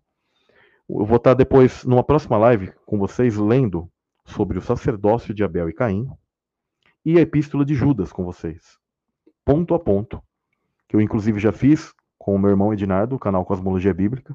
Eu vou também colocando o link para vocês assistirem depois. Mas eu vou estar lendo sobre o sacerdócio de Caim e Abel, e isso em paralelo o sacerdócio de Cristo e Satanás. Vocês vão entender as chaves e as sombras que pregador nenhum vai te falar. Por quê? Porque eles teriam que aceitar algo que está na escritura ali como sombra, e aí aquilo desmoronaria completamente certas questões de teologias deles, que foi ensinado a eles sobre Cristo sendo primogênito. E aí vocês vão entender, inclusive, principalmente o capítulo 4, onde inclusive existem outras coisas dos quais até hoje existe o verso mais difícil de ser traduzido, que é o Gênesis 4:7. As pessoas não sabem, né? Mas o, o Gênesis 4:7 é o verso mais difícil de ser traduzido pelos hebraístas. Mas é isso, pessoal. Espero que então tenha elucidado um pouco para vocês, tá? E compartilhem, tá? Deixem suas perguntas, deixem toda todos os seus é, comentários aqui. E espero que isso elucide. Tá? Então, quando o pessoal, às vezes, que não tem noção desse assunto, vem com aquele texto decorado de Gênesis 4.1, né? Porque eles nem eles não sabem o que ocorreu, eles não sabem as traduções, eles não têm conhecimento nem da questão de genética, né? Ou então inventam palavras, né? Uh, tem gente, inclusive, fala, ah, no Éden ocorreu zoofilia. Que zoofilia, meu pai? Gente está falando que, está mostrando, a escritura já fala que quem é a serpente, os caras estão pensando em bicho ainda, né? E às vezes a gente fica até sem paciência, né? O pessoal, eles querem buscar alguma forma de tentar demonizar ou desconstruir aquilo que é irrefutável, tá? Gênesis 6:4, coloque e esfregue na cara do pessoal, fala assim, ó, tá aqui, ó, Gênesis 6:4 diz o seguinte: Haviam Néfilins na terra e depois os Ben Elohim terem vindo aqui, continuou havendo os uh, os varões de fama. Tá? Então, esses homens, os valentes da antiguidade. Então, quem são os Néfilins de antes? Eu já vi gente, para finalizar, eu já vi gente dizer, sabe o quê? Ah, eram anjos, seres elementais da natureza que eram gigantes e que existiam na Terra. Misericórdia. Que os gregos diziam algo parecido. Por favor, gente. E isso é, o, é um que vai muito além da nuvem que disse isso, hein? Para o quê? Para não reconhecer que aqueles Nephilim de antes eram a semente de Caim. Irrefutável. Tá bom? Então é isso, pessoal. Desejar então boa noite, boa tarde, bom dia para vocês. Agradeço a todos. Fiquem na paz do Eterno e até a próxima. Shalom, shalom para vocês.